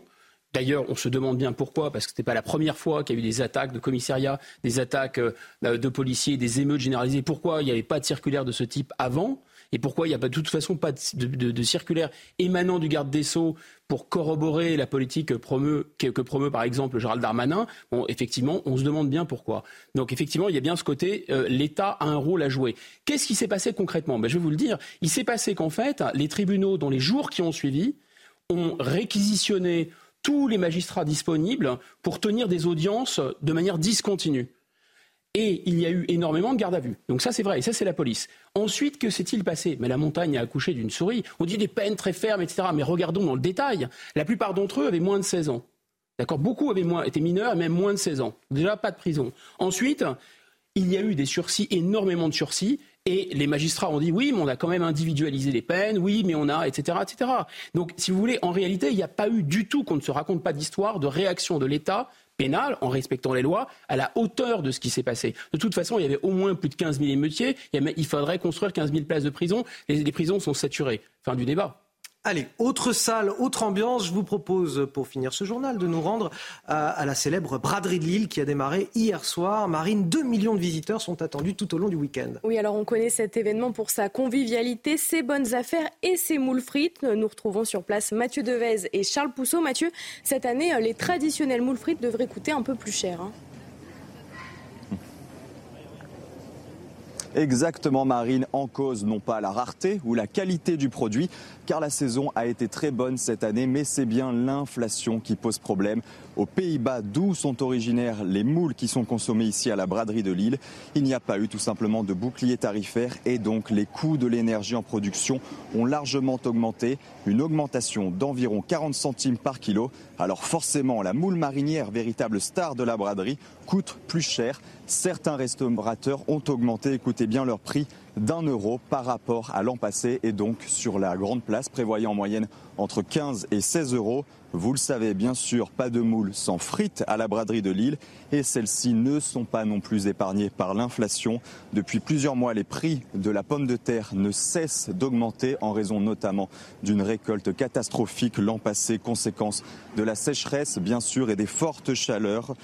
Et la flambée des prix de l'énergie a également bien sûr eu un rôle très important, une augmentation qui devrait donc se répercuter ce week-end sur le prix de la barquette de frites, même si je peux vous dire que les premiers clients que nous avons rencontrés ce matin nous assurent que cette hausse des prix ne va pas gâcher la fête. Et comme tous les ans, les traditionnels moules frites resteront le plat phare de la braderie de Lille. Et inflation ou pas, les restaurateurs comptent bien en écouler, écoutez bien, plus de 500 tonnes cette année. L'inflation qui touche euh, décidément absolument tous les pans de la société. On aura un dossier euh, dont on parlera dans la matinale euh, à partir de, ce dimanche sur l'évolution de cette inflation. Merci Mathieu Devez, merci également à Charles Pousseau qui est avec vous dans cette braderie de, de Lille derrière la caméra. On va finir sur euh, la Floride ce matin où une tortue caquane, une très belle image qu'on voit là, a été remise en, liberté hier. Elle s'appelle Tina, elle est âgée d'environ 40 ans. Et là, bon, je vous le redis, mais moi ça m'a surpris, elle pèse 90 kilos, on dirait pas comme ça, une tortue de 90 kilos. Oui, un beau bébé. Hein. Un beau bébé, voilà. Oui, l'animal avait été sauvé par une association de la région après avoir été blessé dans une ligne de piégeage.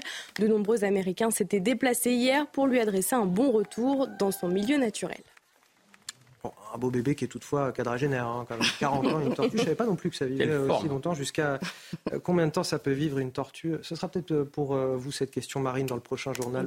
Vous, y répondrez. D'ailleurs, à 7h46 sur CNews, c'est l'heure du rappel de l'actualité. C'est avec vous, Marine. La baya interdite dès lundi dans tous les établissements scolaires. Face à la fermeté affichée du gouvernement, déjà une contre-offensive se prépare. L'association Action Droit des musulmans a saisi hier le Conseil d'État en urgence pour euh, suspendre l'interdiction. Sur les réseaux sociaux, des influenceuses musulmanes incitent à contourner cette loi et demandent aux élèves de venir en robe longue pour perturber la rentrée scolaire. Justement, J-2 avant la rentrée scolaire, les ventes de fournitures sont en recul de 5% par rapport à l'année précédente, une baisse qui s'explique en raison de l'inflation du matériel scolaire, en hausse de près de 9% selon les professionnels du secteur. Les familles ont tendance cette année à réutiliser les produits des années précédentes. Et puis une attaque de drones contre un aéroport russe revendiqué par l'Ukraine dans la nuit de mardi à mercredi. Les drones utilisés ont été lancés depuis la Russie, a assuré le chef du renseignement militaire ukrainien. C'est la première fois que Kiev dit opérer à l'intérieur du territoire russe. Le Kremlin a pour sa part refusé de commenter cette revendication. Allez, une page consacrée à l'actualité internationale. Paris qui rejette euh, l'ultimatum de la junte nigérienne, la junte nigérienne qui exige le départ du contingent de l'armée française et de l'ambassadeur français. Annonce faite par le, ministre des Armées euh, dans un entretien publié ce matin dans le Figaro. Oui, face euh, au coup d'État en série qui secoue le continent africain, le ministre souhaite réaffirmer le soutien de la France au gouvernement légitime. Explication de Sarah Fenzari et Mathilde Ibanez. Sébastien Lecornu, ministre des Armées, a tenu à différencier de manière claire et précise les différents coups d'État qui surviennent en Afrique. D'abord au Niger, où des militaires retiennent prisonnier depuis fin juillet le président démocratiquement élu Mohamed Bazoum, ce que la France conteste fermement. La France condamne tous les coups de force. Pour autant, nous ne pouvons pas mettre sur le même plan la situation au Niger, où des militaires illégitimes ont destitué un président légitimement élu, et celle au Gabon, où le mobile avancé par les militaires est précisément le non-respect de la loi électorale et de la Constitution. En ce qui concerne le Gabon, le ministre a affirmé que depuis le coup d'État du mercredi 30 août, la coopération militaire française est au point mort, où quelques 400 soldats sont stationnés en permanence. En ce qui concerne la présence militaire, ce sont des soldats qui font de la formation et qui ont toujours été aux côtés de l'armée gabonaise. À l'heure actuelle, leurs activités ont été suspendues en attendant que la situation politique se clarifie. Ces forces permanentes, dites prépositionnées, participent à la protection des ressortissants français, se tiennent prêtes à intervenir en renfort d'opérations et coopèrent avec les armées nationales gabonaises et de pays voisins comme le Cameroun pour des exercices ou encore des formations. Guillaume Bigot, un commentaire rapide. Bah, sur le Niger, si vous voulez, on voit bien que la politique de en même temps ne fonctionne pas. C'est-à-dire qu'on ne peut pas à la fois prendre parti dans cette, euh, affaire et rester l'arme au pied. Soit on veut absolument rétablir le président, il aurait fallu le faire tout de suite et, utiliser, puisqu'on a des, des hommes sur place, le faire immédiatement ou alors ne pas prendre parti et laisser la situation se décanter. Là, finalement, on affiche une sorte de néocolonialisme un peu paternaliste, hein, que la population prend mal, et en même temps, on affiche de la faiblesse, on laisse faire ces coups d'État en Afrique et, la peur de la contagion. C'est à la une du Figaro, justement, aujourd'hui.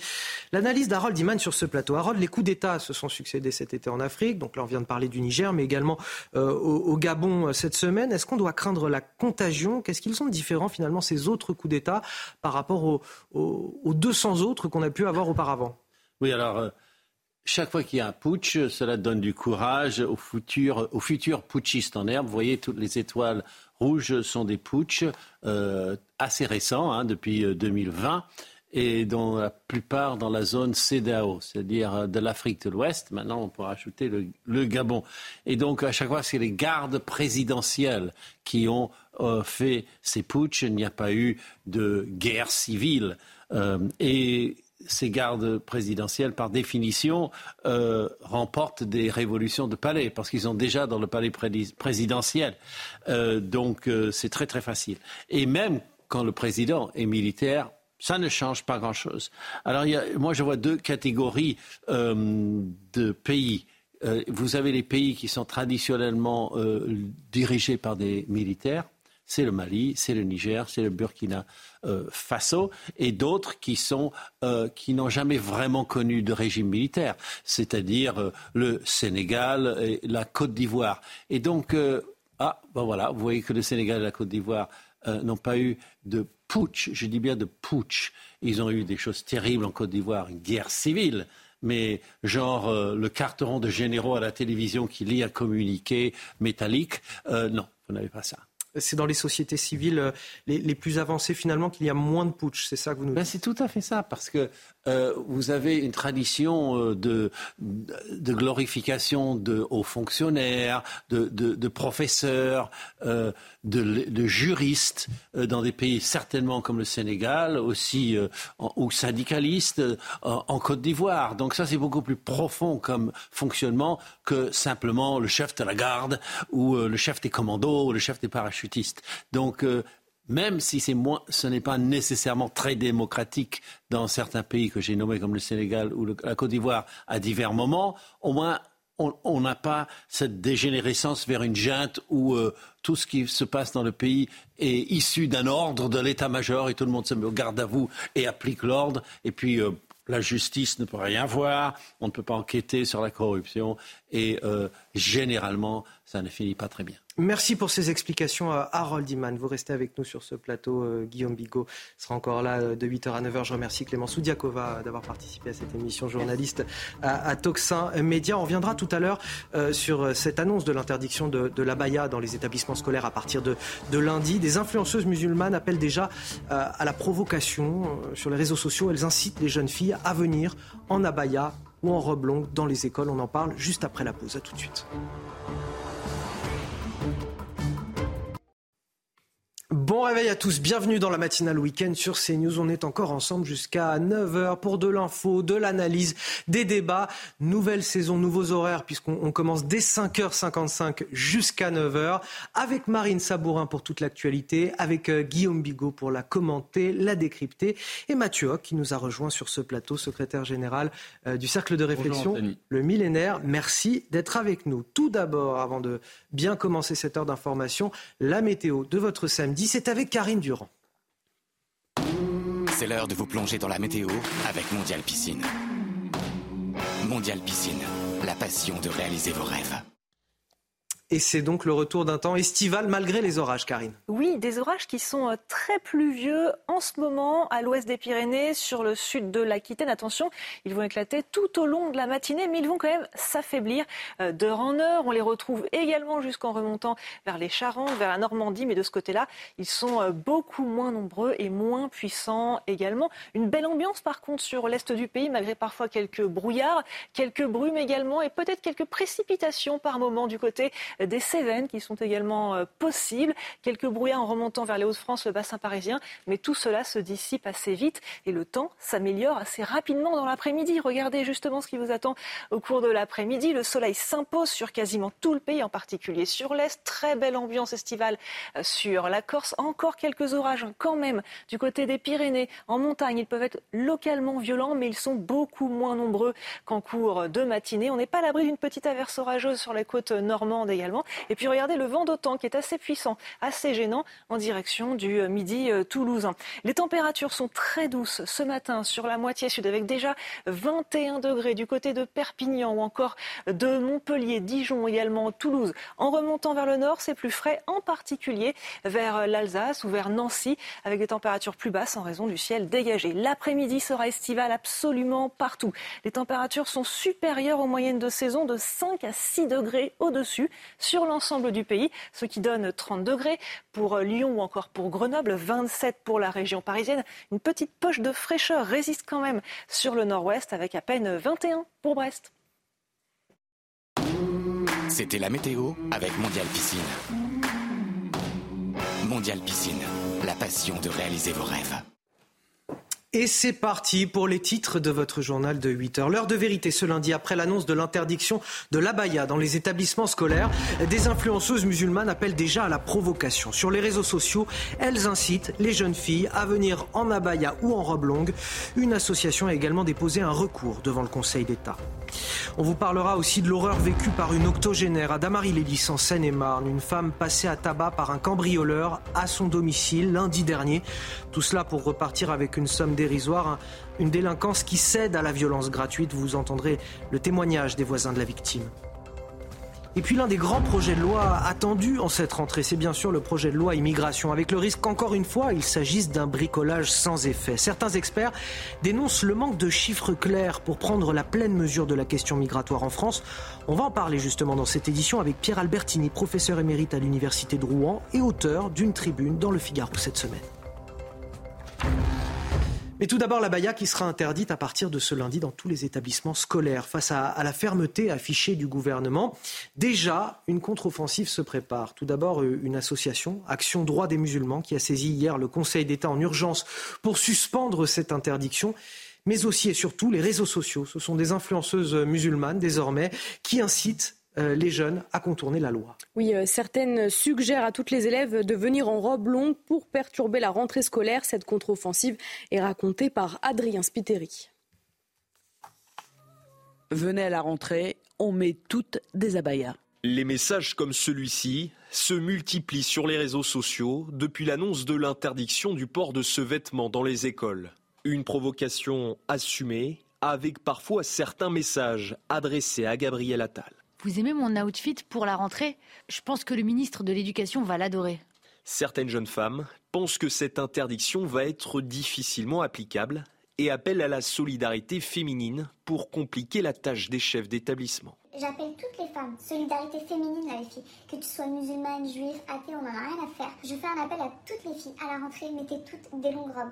J'aimerais voir la tête qu'ils vont faire. Comment est-ce qu'ils vont s'en sortir? Comment est-ce qu'ils vont faire le tri dans toutes ces robes-là? Comment est-ce qu'ils vont déterminer que cette robe-là ou cette robe-là, c'est une abaya? Ça va être un gag, je le sens. Partagez l'information au maximum, s'il vous plaît. Lundi, les élèves portant la baya ne pourront pas entrer en classe, mais seront accueillis par les établissements scolaires. Les équipes pédagogiques devront alors expliquer le sens de cette interdiction avant de possibles sanctions disciplinaires. Mathieu Hoc, ça va pas être facile à gérer pour les profs euh, ce lundi. On voit qu'il y a une euh, contre-offensive organisée euh, sur les réseaux sociaux, réfléchie. c'est ça. Cette contre-offensive, en fait, c'est véritablement quelque chose qui est tout sauf spontané. Il y a deux points, moi, qui me paraissent essentiels dans, la, dans cette contre-offensive des pro-abaya. Le premier point, c'est un point de vue juridique, le recours au Conseil d'État par une, une, association. Ça, c'est le premier point. Donc, c'est-à-dire qu'il faudra que l'État apporte une réponse juridique à cette question. Le deuxième point, c'est la question des, jeunes musulmanes et les réseaux sociaux, et donc de tout ce qui fait partie de l'entrisme dans les réseaux sociaux pour pouvoir promouvoir euh, les, des formes les plus radicales de, comportement islamique. Et là-dessus, c'est à la fois en banalisant le, euh, le, port de l'abaya en disant que c'est une robe longue comme les autres, etc.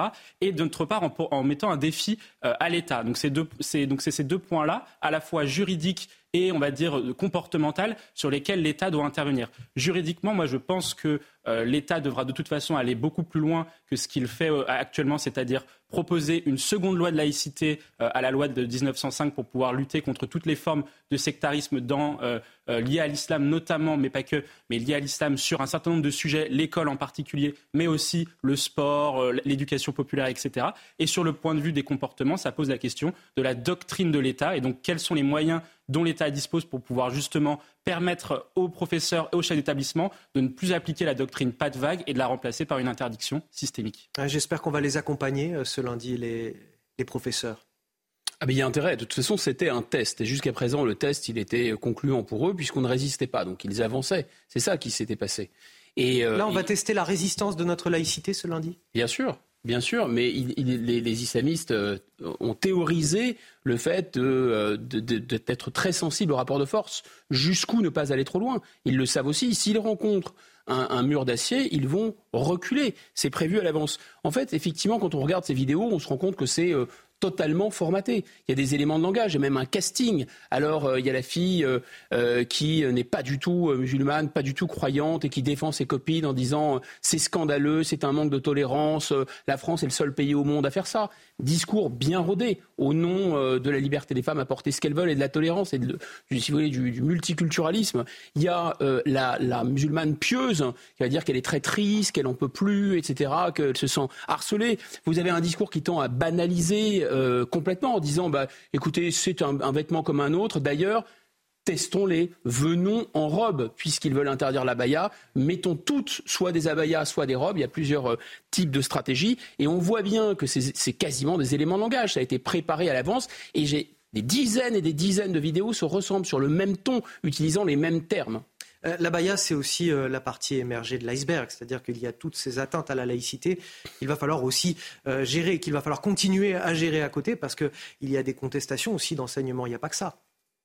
Oui, tout à fait. Il faut bien avoir en tête qu'effectivement, vous avez raison de le rappeler, les atteintes à la laïcité ne concernent pas uniquement les tenues vestimentaires. C'est un ensemble d'arsenal euh, intellectuel théorisé, je rejoins ce que, ce que vous avez dit, qui euh, vient justement poser un défi à notre modèle de civilisation, notamment le modèle de civilisation laïque et unitaire à la française euh, qui, a fait, le, qui a fait la grandeur de notre épopée. à la différence, justement, en, en, utilisant les argumentaires de la démocratie libérale et les argumentaires anglo-saxons des libertés, où justement, dans les pays anglo-saxons, vous pouvez avoir effectivement des policières qui sont voilées, etc., qui ont un turban hindou.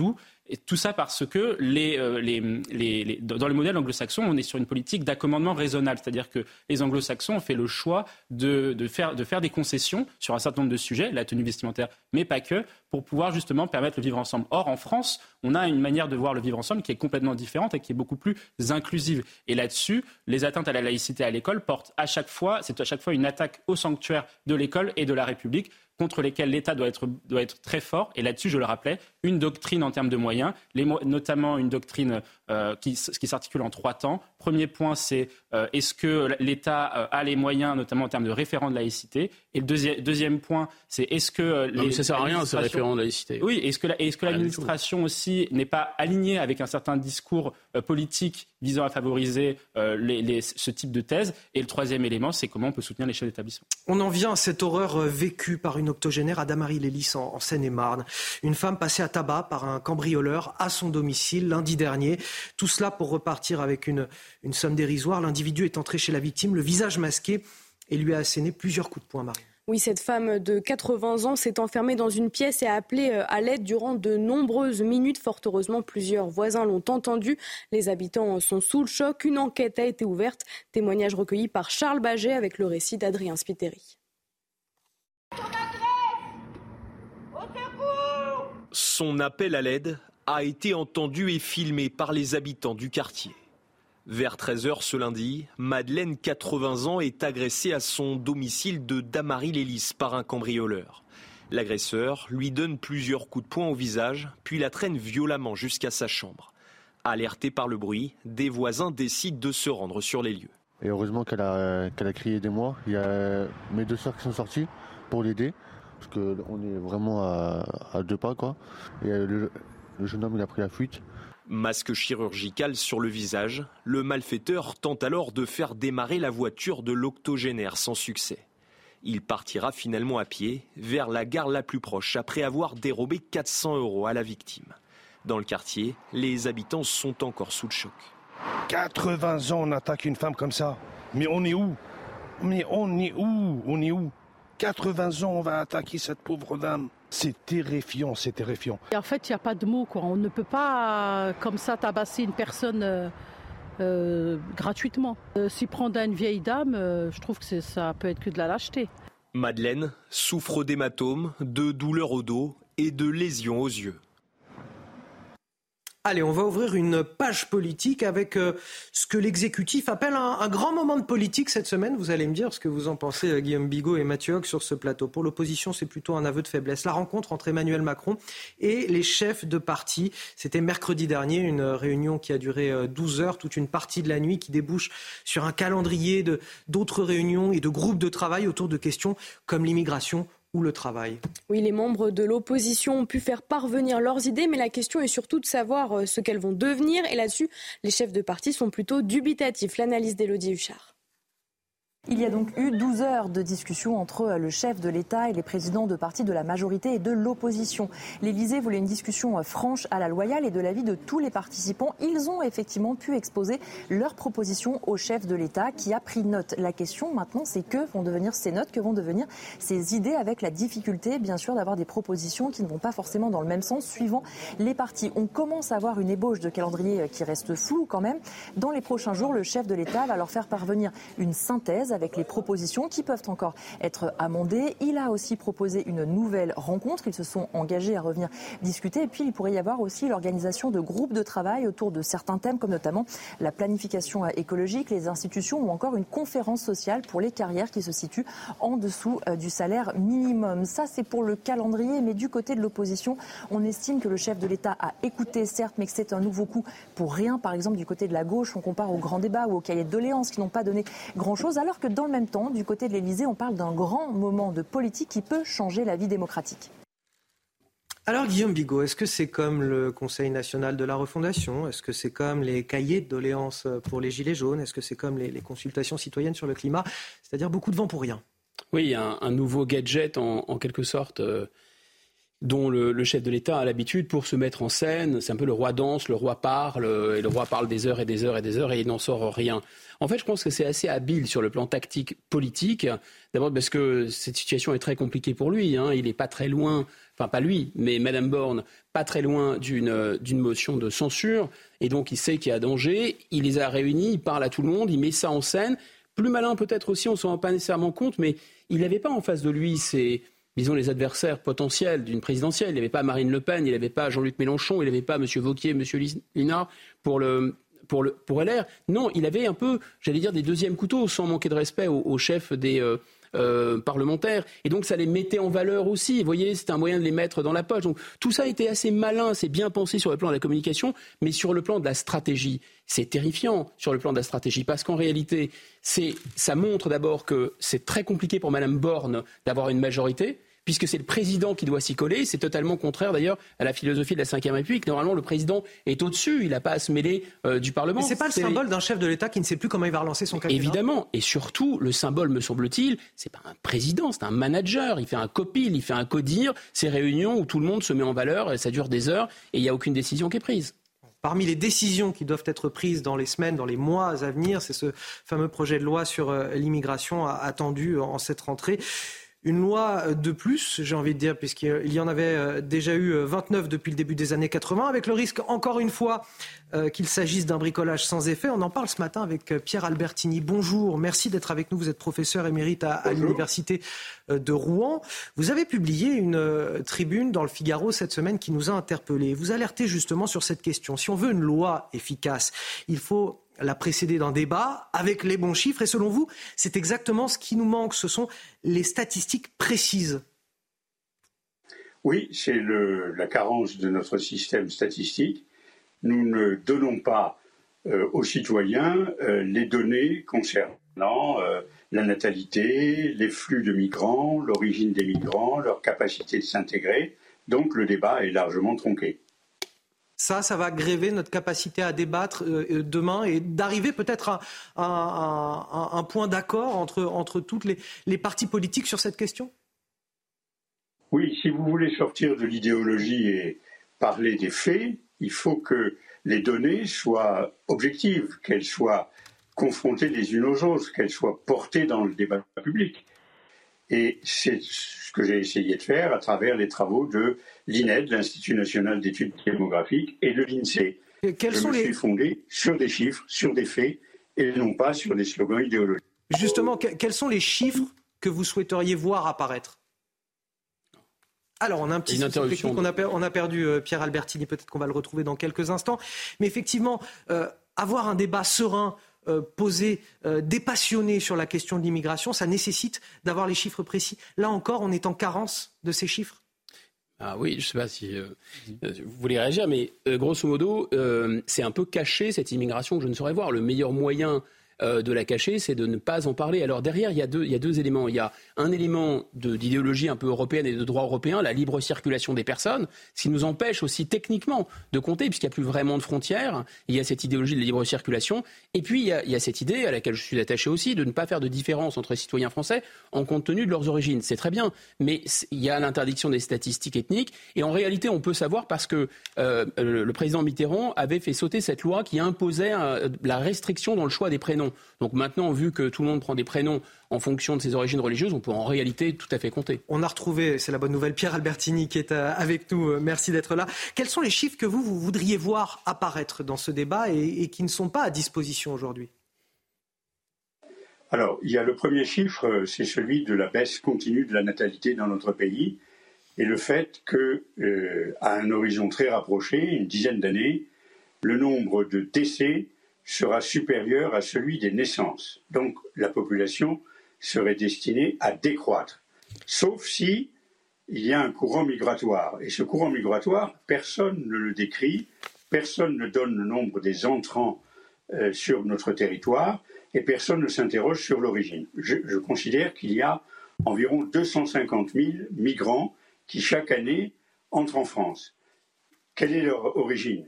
Elle était autrefois européenne, elle est aujourd'hui essentiellement africaine, maghrébine, euh, pays du Sud Sahara, euh, Turquie, Proche-Orient. Or, ce sont précisément, en raison notamment de leur religion, euh, l'islam, ces populations qui sont les plus difficiles à intégrer aujourd'hui. Je voudrais qu'on ait conscience de ce fait que la France entière ne devienne pas ce qu'est aujourd'hui euh, le département de la Seine-Saint-Denis, par exemple. Qu'est- Qu'est-ce que vous anticipez de la démographie française à partir de, de 2070, d'ici 2070 vous? Alors en 2070, la population sera vieillissante, de plus en plus vieillissante. Il y aura près de 30% de personnes âgées de plus de 65 ans contre seulement 20% de moins de 20 ans, ce qui montre bien que euh, le pays sera engagé dans un processus de vieillissement, et puis l'immigration atteindra un seuil de moins en moins supportable, à mon avis. Pour que euh, l'immigration aboutisse à une intégration, il faut que le noyau intégrateur soit le plus vaste possible. Or, en 2070, les migrants seront au moins en nombre égal à celui des Français de souche. Et à l'intérieur, la plus grande partie des migrants sera ah, on a un nouveau problème de, liaison. Guillaume Bigot, pour finir sur ce sujet. Complètement d'accord avec le professeur Albertini sur ce qu'il vient de dire, sauf sur un point qui me semble essentiel et il faut pilonner, pilonner, pilonner sur ce point, c'est qu'il n'y a aucune fatalité dans la baisse de la natalité en France. Aucune fatalité. À 1945-44, il y avait 39 millions de Français. La France a été repeuplée par une politique nataliste vigoureuse qui a été décidée dès la sortie de la guerre et qui a porté ses fruits. La politique de natalité a été détruite par François Hollande, elle fonctionnait très bien. On est à 1,8, on veut absolument être européen, les autres pays européens sont descendus trop bas pour remonter. Ce n'est pas le cas de la France, c'est tout à fait rattrapable. Une politique de natalité efficace permettrait de résoudre ce problème. On n'a absolument pas besoin de l'immigration pour rééquilibrer les choses démographiques. Un mot rapide. Euh, ah, très rapidement, je suis d'accord avec ce que vous dites sur le fait que François Hollande a saccagé la politique de natalité française. Donc nous, on propose hein, notamment de, de, faire, de réintroduire le quotient familial, l'universalité des aides, etc., remonter à 2000 le seuil. Par contre, effectivement, là où il y a un, il y a un point, c'est que la France se caractérise par un vrai problème démographique dans la mesure où notre, notre niveau de densité de population par euh, kilomètre carré aujourd'hui est deux fois inférieure à celle de tous les pays euh, européens occidentaux, l'Italie, euh, le, Royaume-Uni ou l'Allemagne. Pas gênant ça. Et bah si quand même parce que justement la démographie fait la puissance et là-dessus c'est là c'est là où on a perdu du poids dans les institutions européennes parce qu'on a un problème structurel mais qui date pas du XXe siècle, hein, qui date depuis au moins le XIXe siècle, un problème de démographie. Et on remercie Pierre Albertini, professeur émérite de l'université Rouen-Normandie. Les agressions sexuelles, véritable fléau dans les transports en commun. 57 000 plaintes ont été rapportées selon le parisien pour la seule année 2020, ce qui ne reflète d'ailleurs qu'une partie de la réalité selon le ministre des Transports, Clément Beaune. Et c'est justement pour réduire les risques d'agression que la région Île-de-France a mis en place, euh, Marine, une nouvelle mesure. Oui, l'arrêt des bus à la demande entre deux stations à partir de 22 heures. La mesure a été mise en place dès hier soir dans la capitale. Objectif, euh, descendre euh, le plus près de chez soi lorsque les zones peuvent être dangereuses. Une mesure déjà déployée dans plusieurs villes françaises. Alors, les transports en commun, il en est aussi question à l'occasion des, des Jeux Olympiques. À moins d'un an de la cérémonie, prendre les transports pourrait devenir un véritable casse-tête, notamment pour les personnes handicapées. 350 000 personnes euh, sont concernées dans le pays et devraient assister au, Jeux d'été 2024. Oui, mais voilà, euh, seulement 9% des stations de métro sont équipées euh, en France. Alors les transports seront-ils prêts à temps? Élément de réponse avec Alice Sommerer. Se déplacer en fauteuil roulant à Paris est une mission difficile, voire impossible. À quelques mois du début des JO de Paris, cette situation inquiète. Franck Maille, membre de l'association APF France Handicap, atteint d'une maladie neuromusculaire, dénonce le manque d'accessibilité des transports et de prise en charge. Quand on veut, on peut. On peut aller sur la Lune. On prévoit d'aller sur Mars. On prévoit plein de choses. La technologie. On n'est pas capable de rendre accessible une ville. Seulement 9% des métros parisiens sont équipés d'ascenseurs ou de rampes, contre 83% à Berlin. Pour se rendre par exemple du pont Alexandre III jusqu'à la porte de la chapelle, il faut 35 minutes en métro. Sauf qu'aucune des deux stations n'est accessible en fauteuil roulant. Pour Ludivine Loiseau, l'ancienne nageuse paralympique française responsable de l'intégration paralympique, des aménagements sont nécessaires, mais ces travaux ne doivent pas s'arrêter à la fin des Jeux. Hein, les Jeux paralympiques, l'arrivée des Jeux paralympiques, au contraire, c'est une dynamique qui se met en place. Alors, euh, on le sait, tous les transports publics de Paris aujourd'hui ne seront pas accessibles pour les Jeux olympiques et paralympiques. En revanche, eh ben, il y a une dynamique qui est en place. Il y a des financements nouveaux qui arrivent. Eh ben, ça va permettre à terme d'avoir une ville bien plus accessible. La RATP a assuré que tous les sites olympiques seraient accessibles. Selon la mairie de Paris, ce sont près de 350 000 personnes en situation de handicap qui sont attendues pour ces festivités. Alors, monsieur, une dernière question pour finir. Est-ce que vous avez joué à Euromillion? Jamais. Non, non. Vous n'avez pas. Vous, vous, auriez dû. Vous auriez dû. Ah. Vous auriez pu être le, le regagnant d'un certain jackpot qui a été remporté hier soir à hauteur de, de 109 millions d'euros. C'est un Français qui ah l'a remporté, Marine. Oui, il s'agit du gain le plus important remporté en France depuis euh, le début de l'année.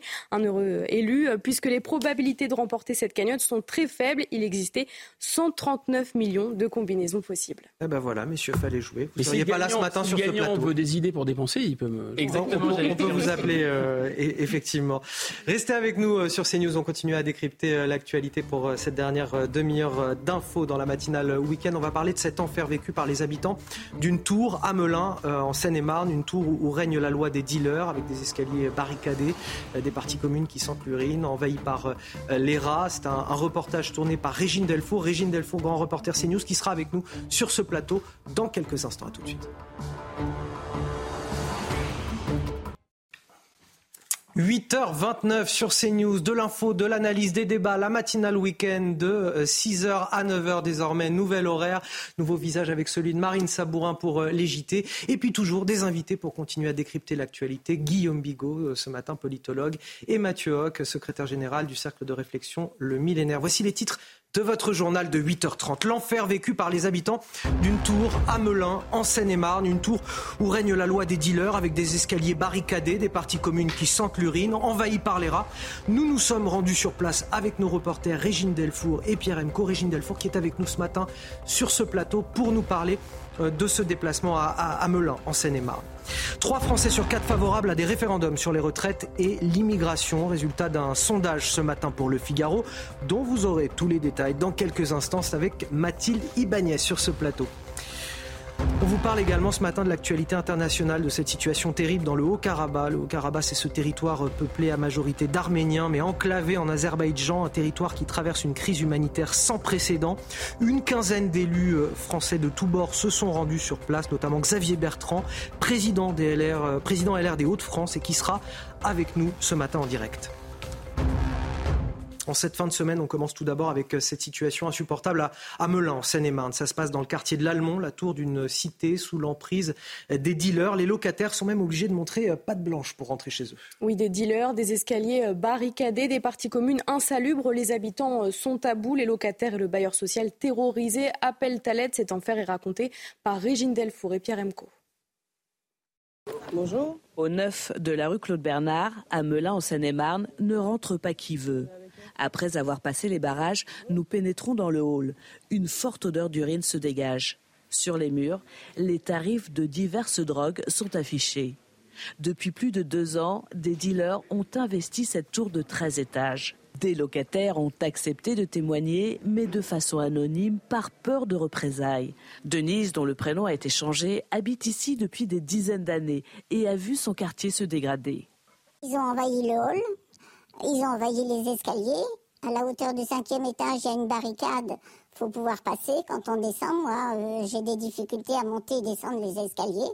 Donc, euh, on leur demande de pousser un peu leur barricade. Ils n'en ont rien à faire. À tous les étages, des immondices jonchent le sol. Eve, mère de famille, nous explique les conditions dans lesquelles ils vivent. C'est rempli de rats on les voit se bagarrer, on les voit sortir de jour comme de nuit, enfin, euh, et les cafards. Eve est désemparée. Comment en 2023, euh, on peut laisser des locataires vivre dans l'immeuble est devenu un squat. Voilà, c'est tout est laissé à l'abandon. Et, euh, eh bien, on essaye de survivre en fait, hein. mais c'est pas évident. Malgré les rénovations effectuées par le bailleur l'an passé, la situation a empiré. Habitat 77 réclame l'aide de l'État. Et nous sommes avec euh, Régine Delfour, grand reporter euh, CNews. Merci d'être avec nous, euh, Régine. Je disais ce matin en faisant cette émission que j'étais heureux quelque part qu'on puisse parler de cette situation, parce que souvent c'est quand on en parle, quand on diffuse de tels reportages avec des images qui sont véritablement parlantes, que les choses bougent dans ces quartiers euh, difficiles. Euh, néanmoins, ça a, ça a, un coût de pouvoir rentrer dans ces quartiers. C'est un accès particulièrement difficile. Il a fallu beaucoup travailler pour pouvoir euh, accéder à cette tour, voir comment ça se passait concrètement et avoir ce témoignage exclusif que vous avez pu recueillir. Oui, alors euh, évidemment, c'est compliqué d'entrer dans cette tour puisque, euh, comme euh, il est montré dans le reportage, ils ont investi un étage avec des barricades. C'est un lieu de deal. Tout le monde, au vu de tous, hein, les consommateurs rentrent, sortent, les, les, les, dealers, pareil. il faut montrer vraiment pas de blanche pour pouvoir rentrer. nous, on était voilà avec Habitat 77 et, et on on ne montrait pas non plus qu'on était journaliste. voilà, donc on a pu se rendre compte de, de, l'état de, cette tour qui est vraiment invraisemblable. Il y a des détritus partout, il y a cette urine, enfin cette odeur d'urine qui est, qui juste insupportable. Personne, personne n'accepterait de, vivre dans des conditions pareilles. Les ascenseurs sont en panne depuis plusieurs mois. Il faut quand même savoir qu'il y a des personnes âgées qui, qui habitent là et qu'ils ne peuvent même pas se, se déplacer. Nous avons donc euh, rencontré euh, des, euh, des, locataires qui ont accepté de nous parler, mais sous couvert d'anonymat. On les a rencontrés dans un autre lieu. Oui, ce que j'allais dire, il a fallu que vous les rencontriez avant, parce que c'est ça aussi, avoir leur confiance. ça nécessite de les, voir avant, de, sécuriser leur témoignage. Donc il y a tout un travail là-dessus à faire. Oui, parce qu'en fait, ils ont peur des représailles. Alors, ils appellent à l'aide, hein, puisqu'ils ils, ne peuvent plus continuer à vivre comme ça. Donc, ils en appellent aux médias pour, que, pour faire quelque chose, puisqu'en fait, la situation euh, ne bouge pas. Donc, on les a rencontrés dans un lieu sécurisé. On ne nous a pas vus ensemble. Euh, vous entendez, la voix est trafiquée, les prénoms euh, sont changés. Et ils nous font part donc bah, de leur désarroi. Et aussi, on a pu faire ce travail aussi avec le bailleur. Parce que justement, euh, euh, il n'y a pas rien qui est fait. Déjà, le bailleur appelle à l'aide euh, lui-même, mais on ne peut pas dire qu'il n'y a rien qui a été fait. Il y a de la vidéoprotection. On essaye quand même d'améliorer les choses. Oui, et puis il y a des travaux qui ont été faits. En 2018, il y a eu pour 150 000 euros de travaux. En 2022, en juin 2022, ils ont tout refait. Encore 150 000 euros de travaux, mais avec un budget en plus de 50 000 euros pour assurer la sécurité bah, des gens qui, qui rénovaient. Donc des agents de sécurité, c'était 50 000 euros en plus. Et euh, il y a euh, ce problème de rats, ce problème de cafards. C'est pas suffisant c'est pas suffisant. Alors cette saleté, elle, elle, est, elle, est, elle est pas de, de, quelques années. Elle, elle, est aussi là depuis quelques années, depuis plus. Oui, elle n'est pas d'aujourd'hui. Elle, est là depuis longtemps, effectivement. Depuis euh, ce que nous disent, ce que nous disent les, les locataires, on n'a pas pu rentrer hein, dans les dans, dans, les appartements puisque c'est un petit peu compliqué. Mais on a vu beaucoup d'images et puis moi je m'en suis rendu compte en allant dans, dans les cages d'escalier et en arrivant jusqu'au cinquième. À partir du, du sixième, il n'y a plus de lumière. Donc, euh, donc, ah oui, donc on habite au-delà, au-delà du sixième étage, on se débrouille. Euh, voilà, bah il y a un jeune qui m'a dit bah prenez euh, votre votre, lumière de votre iPhone téléphone, et puis, et puis vous, Alors il faut quand même dire que ces ces jeunes sont pas vraiment agressifs avec les locataires. Et, moi, ils m'ont salué. Il y a il y a des jeunes qui aident des mamans avec avec leurs poussettes. voilà, il n'y a pas ce parce que bah parce qu'ils sont chez eux et puis voilà. En fait, si on respecte leurs règles à, l'intérieur, mais bon, leurs règles qui sont invivables quand même au quotidien des, pour, pour les habitants. Euh, mais on se trompe quand on parle de zones de non-droit. Ce ne sont pas des zones de non-droit, c'est des zones d'un droit alternatif, un droit alternatif. Bien sûr, c'est le droit du plus fort, c'est le mmh. droit euh, du business, c'est le droit des dealers. Et il y a deux vérités à ça. C'est-à-dire, il y a la vérité d'une extrême violence, les règlements de compte, les fouilles au corps, etc. Ils se comportent un peu, d'ailleurs, avec euh, la revendication d'un monopole de la violence légitime, comme dirait euh, Weber, sur ce territoire. C'est une sorte de proto-État. Et en même temps, il y a un autre visage. On l'a vu cet été. Ils peuvent organiser avec des piscines gonflables, des merguez, etc. Ils peuvent se rendre sympathiques auprès des habitants. Moi, je pense que ce qui est, d'abord, bravo pour le courage que vous avez eu. Euh, je pense qu'on a raison aussi de ne pas laisser, enfin, ça serait non-assistance à, personne en danger, des, gens les plus vulnérables d'ailleurs économiquement. Gérald Darmanin a raison. cette, cause-là est une cause absolument sociale et honte à une certaine gauche euh, qui tourne la tête. Mais enfin, qu'est-ce qui s'est passé? Il y a dix ans, ce sont les voyous qui témoignaient euh, à, visage couvert. Ce sont les voyous dont on était obligé, quand ils témoignaient, de protéger l'identité. Là, ce sont les habitants qui ont peur de dire ce qu'ils vivent. C'est absolument stupéfiant. Un mot rapide, Mathieu. Il y a, il y a, moi, il y a, effectivement, il y a deux sujets qui me paraissent essentiels. Le premier, c'est euh, le, qui est vraiment dramatique, c'est tous ces gens qui sont assignés à résidence, qui ne peuvent pas sortir des quartiers parce que l'immobilier est monté dans, tous les autres, les autres territoires et les autres régions et qui sont du coup assignés à résidence à vie. Et on voit, c'est des personnes âgées qui ont vraiment leur monde, c'est complètement chamboulé avec la, vie des trafiquants de drogue. Donc là-dessus, l'État devra mettre en place des moyens très, très, très répressifs pour pouvoir justement lutter contre le trafic de drogue, un état d'urgence localisé, un parquet anti-drogue notamment pour donner des moyens à la police et à la justice d'intervenir rapidement. Ça, c'est le premier élément. Et le deuxième point que je vois, c'est ce type de, de, de, de, cités. Ce sont vraiment des coupes-gorges, des, immeubles avec véritablement une insalubrité très forte et surtout un enclavement très très fort qui ne permet pas justement à la police et euh, aux différentes personnes qui veulent récupérer le contrôle de ces territoires de pouvoir intervenir parce que lorsque vous venez dans une, dans une cité avec un, un coupe-gorge, vous êtes vraiment face à des territoires où vous pouvez être pris en guet-apens par les dealers qui maîtrisent très bien l'environnement spatial et qui peuvent tendre des pièges à la police. Si je peux rajouter juste quelque chose par rapport à ça. Euh, en fait, euh, donc il y a ces barricades, ça, parce qu'en fait, ça permet, ils ont mis aussi des canapés euh, dans le hall, ça permet, quand il y a une intervention de policiers, de bloquer toutes, de bloquer surtout toutes les entrées. Cette tour, en fait, ces trois tours, elles sont sur un plateau, donc en fait, ils ont vu partout. Alors, par rapport aux, locataires, ça se passe plutôt bien, on va dire. Ce qui est intolérable, c'est cette insalubrité, ce sont ces races, ce sont ces questions d'hygiène. Et comme le, dit euh, une, une des locataires, on paye un loyer, on a des droits, on ne peut pas vivre comme ça. Merci euh, Régine Delfour euh, pour, pour ce reportage et, ces témoignages qui sont essentiels pour améliorer la vie des gens dans ces quartiers. Il faut absolument en parler. Donc on est content de pouvoir le faire ce matin grâce à votre travail et grâce à celui de Pierre Emco qui vous a accompagné. Merci infiniment Régine Delfour. On va parler politique à présent. Ici, le chef de l'État organisait des référendums sur l'immigration ou les questions sociales? L'idée a été évoquée par euh, Emmanuel Macron lui-même. C'est ce que réclament aussi ses, opposants politiques et surtout, c'est ce qu'attendent les Français. Mathilde Ibanez, on en parle avec vous. C'est en tout cas ce que révèle la dernière enquête Odoxa Blackbone Consulting pour le journal le Figaro ce matin. Trois Français sur quatre souhaiteraient un référendum sur le sujet des retraites ou de l'immigration. Exactement. Les Français aussi souhaiteraient pouvoir s'exprimer sur la base d'un référendum. Selon un sondage Odossa pour euh, le Figaro, 84% des sondés aimeraient ce mode de consultation. Alors, dans le détail, les sujets importants pour les Français, eh bien, vous avez les retraites. Ils sont 74% à vouloir l'organisation d'un référendum sur ce thème. Deuxième sujet, l'immigration. 74% également des sondés souhaiteraient le même exercice sur ce sujet. Alors pourquoi une telle euh, volonté de vouloir s'exprimer Peut-être par rapport à l'image euh, bien écorchée du président, il ne serait plus crédible et ce, malgré des tentatives d'échange. Les Français n'ont plus confiance. 70% euh, des sondés affirment que le président de la République, Emmanuel Macron, ne serait pas ouvert au dialogue. Autre chiffre de ce sondage qui expliquerait pourquoi les Français ont autant envie qu'on leur demande leur point de vue, qu'on leur donne la la parole, c'est parce qu'ils jugent à 76% que le président n'est pas proche de leurs préoccupations. Merci à vous, Mathilde Ibanez, pour ces euh, précisions. Peut-être un mot, Guillaume Bigot?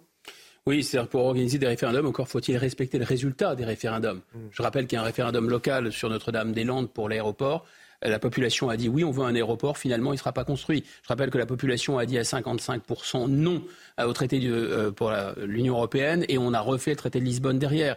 Voilà. Ensuite, le président de la République, quelle crédibilité il a Le grand débat, il a dit on parlera de tout dans ce grand débat, y compris l'immigration. Pendant le grand débat, il n'a jamais été question d'immigration. Donc on y croit très fort. Allez, autre salle, autre ambiance. On va parler de la braderie de Lille. Elle a démarré hier soir. 2 millions de visiteurs qui sont attendus ce week-end. Mais la braderie, Marine, c'est aussi un rendez-vous politique. Oui, Gérald Darmanin est attendu sur place pour un déjeuner moule frites aux côtés de Stéphane Séjourné et Stanislas Guérini. L'insoumis Manuel Bompard, le communiste Fabien Roussel, l'écologiste Marine Tondelier seront également euh, présents. Mathieu Devez et Charles Pousseau sont en direct de Lille. Mathieu, la braderie euh, de Lille sonne l'heure de la rentrée, semble-t-il. Tout à fait, Marine. Ils seront nombreux à déambuler dans les rues de la braderie de Lille.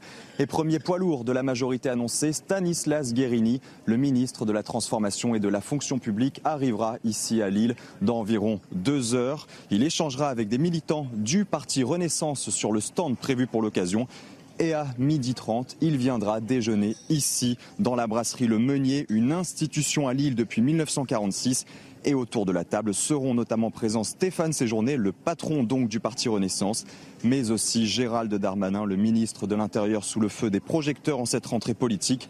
Au menu donc un déjeuner moule bien sûr, avec des élus lois, les représentants du parti, du MoDem, du parti Renaissance et Horizon et le ministre de l'Intérieur devraient ensuite déambuler dans les rues de Lille, se rendre sur les stands associatifs mais également les stands politiques. Et concernant l'opposition, la secrétaire nationale des écologistes, Marine Tondelier, participera à une conférence de presse aux alentours de 12h30 sur le stand du parti. Martine Aubry ensuite débutera son traditionnel tour de braderie au départ de l'hôtel de Vils. Ça devrait être aux alentours de 14h30. Et enfin, le coordinateur de la France insoumise, Manuel Bompard, prononcera un discours à 16h en compagnie de Mathilde Panot, la chef des députés LFI. Des rendez-vous politiques qu'on suivra avec vous tout au long du week-end. Merci Mathieu Devez, merci également à euh, Charles Pousseau qui est avec vous derrière la caméra. On va prendre la direction de la Floride avec euh, cette image euh, insolite et très sympathique d'ailleurs. Une tortue kawan a été remise en liberté hier. Elle s'appelle Tina. On dit bonjour à Tina. C'est une tortue de 40 ans et de 90 kilos. C'est un, un gros bébé, comme dirait Guillaume Bigot. Ah oui. Oui, l'animal avait été sauvé par une association de la région après avoir été blessé dans une ligne de piégeage. De nombreux Américains s'étaient déplacés hier pour lui adresser un bon retour dans son milieu naturel. Allez, on finit ce journal avec un mot de sport, des sports avec du football, la fin du mercato estival, plutôt euh, agité, Marine, du côté du PSG. Oui, le club de la capitale a enregistré la venue de Randall Colomwani juste avant minuit et la clôture de la période des transferts. L'attaquant de 24 ans arrive en provenance de Francfort en échange de 90 millions d'euros. Avec la signature de Colomwani, le PSG pourrait aligner sur le terrain une attaque 100% française, puisque l'ancien Nantais rejoint Mbappé et Ousmane Dembélé, ses deux coéquipiers en bleu. En Ligue 1, Marseille se casse les dents face à Nantes. Écoutez ces explications de nos confrères d'Infosport. Les Marseillais peuvent nourrir des regrets. En ouverture de la quatrième journée de Ligue 1, ils avaient l'occasion d'enchaîner après leur succès face à Brest. Quatre minutes seulement et l'OM confirme sa bonne forme du moment avec le but de Sarr. Réduit à 10, les Nantais égalisent avant la mi-temps grâce à Mostafa Mohamed. En supériorité numérique toute la deuxième période, les Olympiens n'arrivent pas à faire la différence et repartent de la Beaujoire avec le nul. Et voilà pour euh, l'actualité des sports. Il est 8h44, euh, quasiment 8h45 sur CNews. C'est l'heure du rappel de l'actualité, bien sûr. C'est avec vous, Marine. La baya interdite dès lundi dans tous les établissements scolaires. Face à la fermeté affichée du gouvernement, déjà une contre-offensive se prépare. L'association Action Droit des musulmans a saisi hier le Conseil d'État en urgence pour suspendre l'interdiction. Sur les réseaux sociaux, des influenceurs musulmans incitent à contourner la loi et demandent aux élèves de venir en robe longue pour perturber la rentrée scolaire. J-2 donc avant la rentrée scolaire. Les ventes de fournitures euh, sont en recul de 5% par rapport à l'année précédente. Une baisse qui s'explique en raison de l'inflation du matériel scolaire en hausse de près de 9% selon les professionnels du secteur. Les familles ont tendance cette année à réutiliser les produits des années précédentes. Et puis à l'international, une attaque de drone contre un aéroport russe revendiqué par l'Ukraine dans la nuit de mardi à mercredi. Les drones utilisés ont été lancés depuis la Russie, a assuré le chef du renseignement militaire ukrainien. C'est la première fois que Kiev dit opérer à l'intérieur du territoire russe. Le Kremlin a pour sa part refusé de commenter cette revendication. Justement, on vous parle ce matin de l'actualité internationale avec vous, Harold Iman. C'est notre focus. Cette situation terrible dans le Haut-Karabakh. Le Haut-Karabakh, c'est ce territoire peuplé à, à majorité d'Arméniens, mais enclavé en Azerbaïdjan. Un territoire qui traverse une crise humanitaire sans précédent, puisque la seule route terrestre qui le relie à l'Arménie est, bloquée par l'Azerbaïdjan, qui est accusé par certains de vouloir réaliser une sorte d'épuration Certains vont même jusqu'au mot génocide. On vous en parle aussi ce matin parce qu'on a une quinzaine d'élus français de tous bords qui se sont rendus sur place cette semaine avec un convoi humanitaire euh, pour tenter d'apporter de l'aide. Il y avait parmi eux euh, Xavier Bertrand, président LR des Hauts-de-France, avec qui on sera en direct dans quelques instants, Bruno Retailleau, chef des sénateurs LR, ou encore Anne Hidalgo, la maire de Paris, l'aide humanitaire n'a malheureusement pas réussi à être acheminée. Tout d'abord, Harold Iman, que se passe-t-il dans cette région pour qu'on comprenne bien Une région qui semble d'ailleurs beaucoup moins émouvoir le monde que la situation en Ukraine, par exemple? Oui, là, vous voyez la photo des élus qui sont sur cette frontière que, euh, qui est assez, euh, euh, je dirais, sans végétation et où on voit, quand on regarde au loin, les positions de l'armée de l'Azerbaïdjan. Et pourquoi ça n'intéresse pas Parce qu'il n'y a pas vraiment euh, d'enjeu pour euh, les Européens, puisque euh, l'Arménie est adossée à la Russie. En théorie, en théorie, car la Russie de Poutine les défend bien mal, bien mal.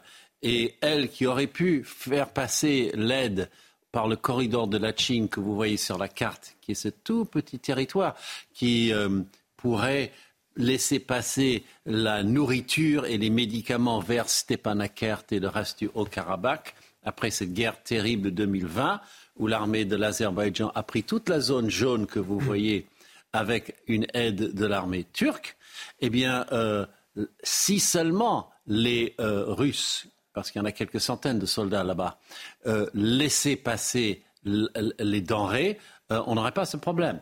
Donc, toutes les personnes qui sont à l'intérieur sont 120 euh, 000 euh, sont euh, interdites de sortie. Hein, c'est même pas. C'est pour ça qu'on commence à parler en termes juridiques de génocide, parce qu'ils ne peuvent pas sortir comme ils veulent. quatre personnes sont sorties sur dix jours. Et en plus, on tire sur la frontière entre l'Arménie et l'Azerbaïdjan, le nouvel Azerbaïdjan avec toute cette partie jaune. Donc vous voyez, personne ne s'intéresse. Et puis bien sûr, l'Azerbaïdjan, c'est notre partenaire européen stable et fiable en matière de gaz. Donc il y a très très peu de ressorts pour activer une aide sérieuse. Et la France seule fait un petit quelque chose. Qui a une amitié séculaire avec euh, l'Arménie et les ressortissants arméniens euh, tout du moins. Nous sommes en direct avec euh, Xavier Bertrand. Bonjour, merci d'être avec nous ce matin, de témoigner sur notre antenne. Vous êtes président LR des, Hauts-de-France. Vous avez fait partie de ce convoi humanitaire en direction du Haut-Karabakh. Malheureusement, vous n'avez pas pu y accéder. Qu'est-ce que vous avez pu, vous, observer sur place, Xavier Bertrand? Exactement ce que vient de dire Harold. Euh, la description de la situation de la part d'Harold correspond exactement à la réalité. On est en 2023, on est sur le continent européen, et vous avez aujourd'hui 120 000 personnes qui sont euh, prisonnières dans une forme de prison à ciel ouvert qui est le Haut-Karabakh, avec des enfants qui ne disposent pas de ce dont ils ont besoin pour bien manger, notamment la nourriture infantile, que ce soit les couches, et où vous avez des malades qui n'ont plus accès aux médicaments et aux traitements. La seule possibilité qu'ils auraient, c'est de quitter le Haut-Karabakh. Là, les Azéris les laisseraient passer, mais en sachant pertinemment qu'ils ne pourront plus jamais revenir chez eux. C'est donc une vraie forme d'exil. En revanche, il y en a certains qui, quand ils veulent sortir, l'Azerbaïdjan regarde quelle a été leur attitude pendant la guerre de 2020 et ils peuvent être aussitôt emprisonnés sans qu'on ait de nouvelles d'eux-mêmes. C'est inimaginable que ça se passe en 2023 et c'est pourtant ce qui se produit là-bas en Arménie. Vous avez le sentiment. vous avez le sentiment. Vous avez le sentiment qu'aujourd'hui, l'Azerbaïdjan a une volonté d'épuration ethnique de ce territoire? Oui, je vais vous dire pourquoi exactement. C'est que il cherche aussi à effacer tout ce qui a trait à la culture arménienne, à l'histoire arménienne. Il faut savoir qu'en 2020, il y a des cimetières qui ont été profanés. Ça veut dire une forme de deuxième mort. Il faut savoir aussi euh, qu'à chaque fois, ce sont des édifices religieux qui sont euh, encore une fois totalement vandalisés. Et puis le discours également de, des Azéris font preuve d'une cruauté sans pareil, vise également à cette épuration. Il faut aussi se souvenir de l'histoire. Je sais que euh, la mémoire est, parfois ce qui s'efface beaucoup trop vite. Ce qui s'est passé au siècle dernier pour le peuple arménien avec le génocide, c'est aujourd'hui les mêmes ressorts qui sont en action. Et, ce que nous avons voulu dire avec Bruno Retailleau et Canny Hidalgo, c'est qu'est-ce qu'il faut à la communauté internationale pour se réveiller? Il faut qu'il y ait des centaines de morts, il faut qu'il y ait des enfants qui meurent parce qu'ils n'ont pas les soins dont ils ont besoin, la nourriture dont ils ont besoin. C'est ça dont on a besoin pour que la communauté internationale se mobilise.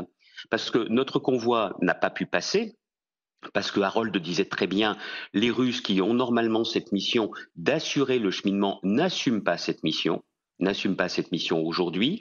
Et donc, derrière ça, il faut une initiative internationale pour débloquer la situation, obliger les Russes à assurer leur mission, obliger les Azéris à laisser la libre circulation des personnes, de respecter le droit international, de respecter les droits de l'homme. Et c'est la France qui doit être en pointe là-dessus. Et, au, au, final, nous aurons besoin d'une résolution au Conseil de sécurité de l'ONU pour être sûr que ce soit respecté. Et on entend votre appel, Xavier Bertrand. Merci d'avoir accepté ce matin de témoigner sur notre antenne. Je le rappelle, vous êtes président LR de la région des, Hauts-de-France. Voilà ce qu'on pouvait dire sur cette situation, ce point complet sur cette situation dans le Haut-Karabakh et qui nous emportait de, relater ce matin dans la matinale week-end de CNews. La matinale week-end qui arrive déjà à sa fin. Et oui, 6h, 9h, c'est euh, désormais le, nouvel horaire de notre rendez-vous avec Marine Sabourin toutes les semaines, avec euh, Harold Iman pour décrypter l'actualité également, avec Guillaume Bigot, euh, voilà, qui décrypte avec nous, analyse toute cette actualité et tout plein d'autres invités comme Mathieu Hoc qui est venu ce matin nous accompagner durant cette dernière heure. Vous restez avec nous sur CNews. On se retrouve demain évidemment dès 5h55, n'oubliez pas. Et tout de suite, c'est l'heure des pros avec Elliot Deval.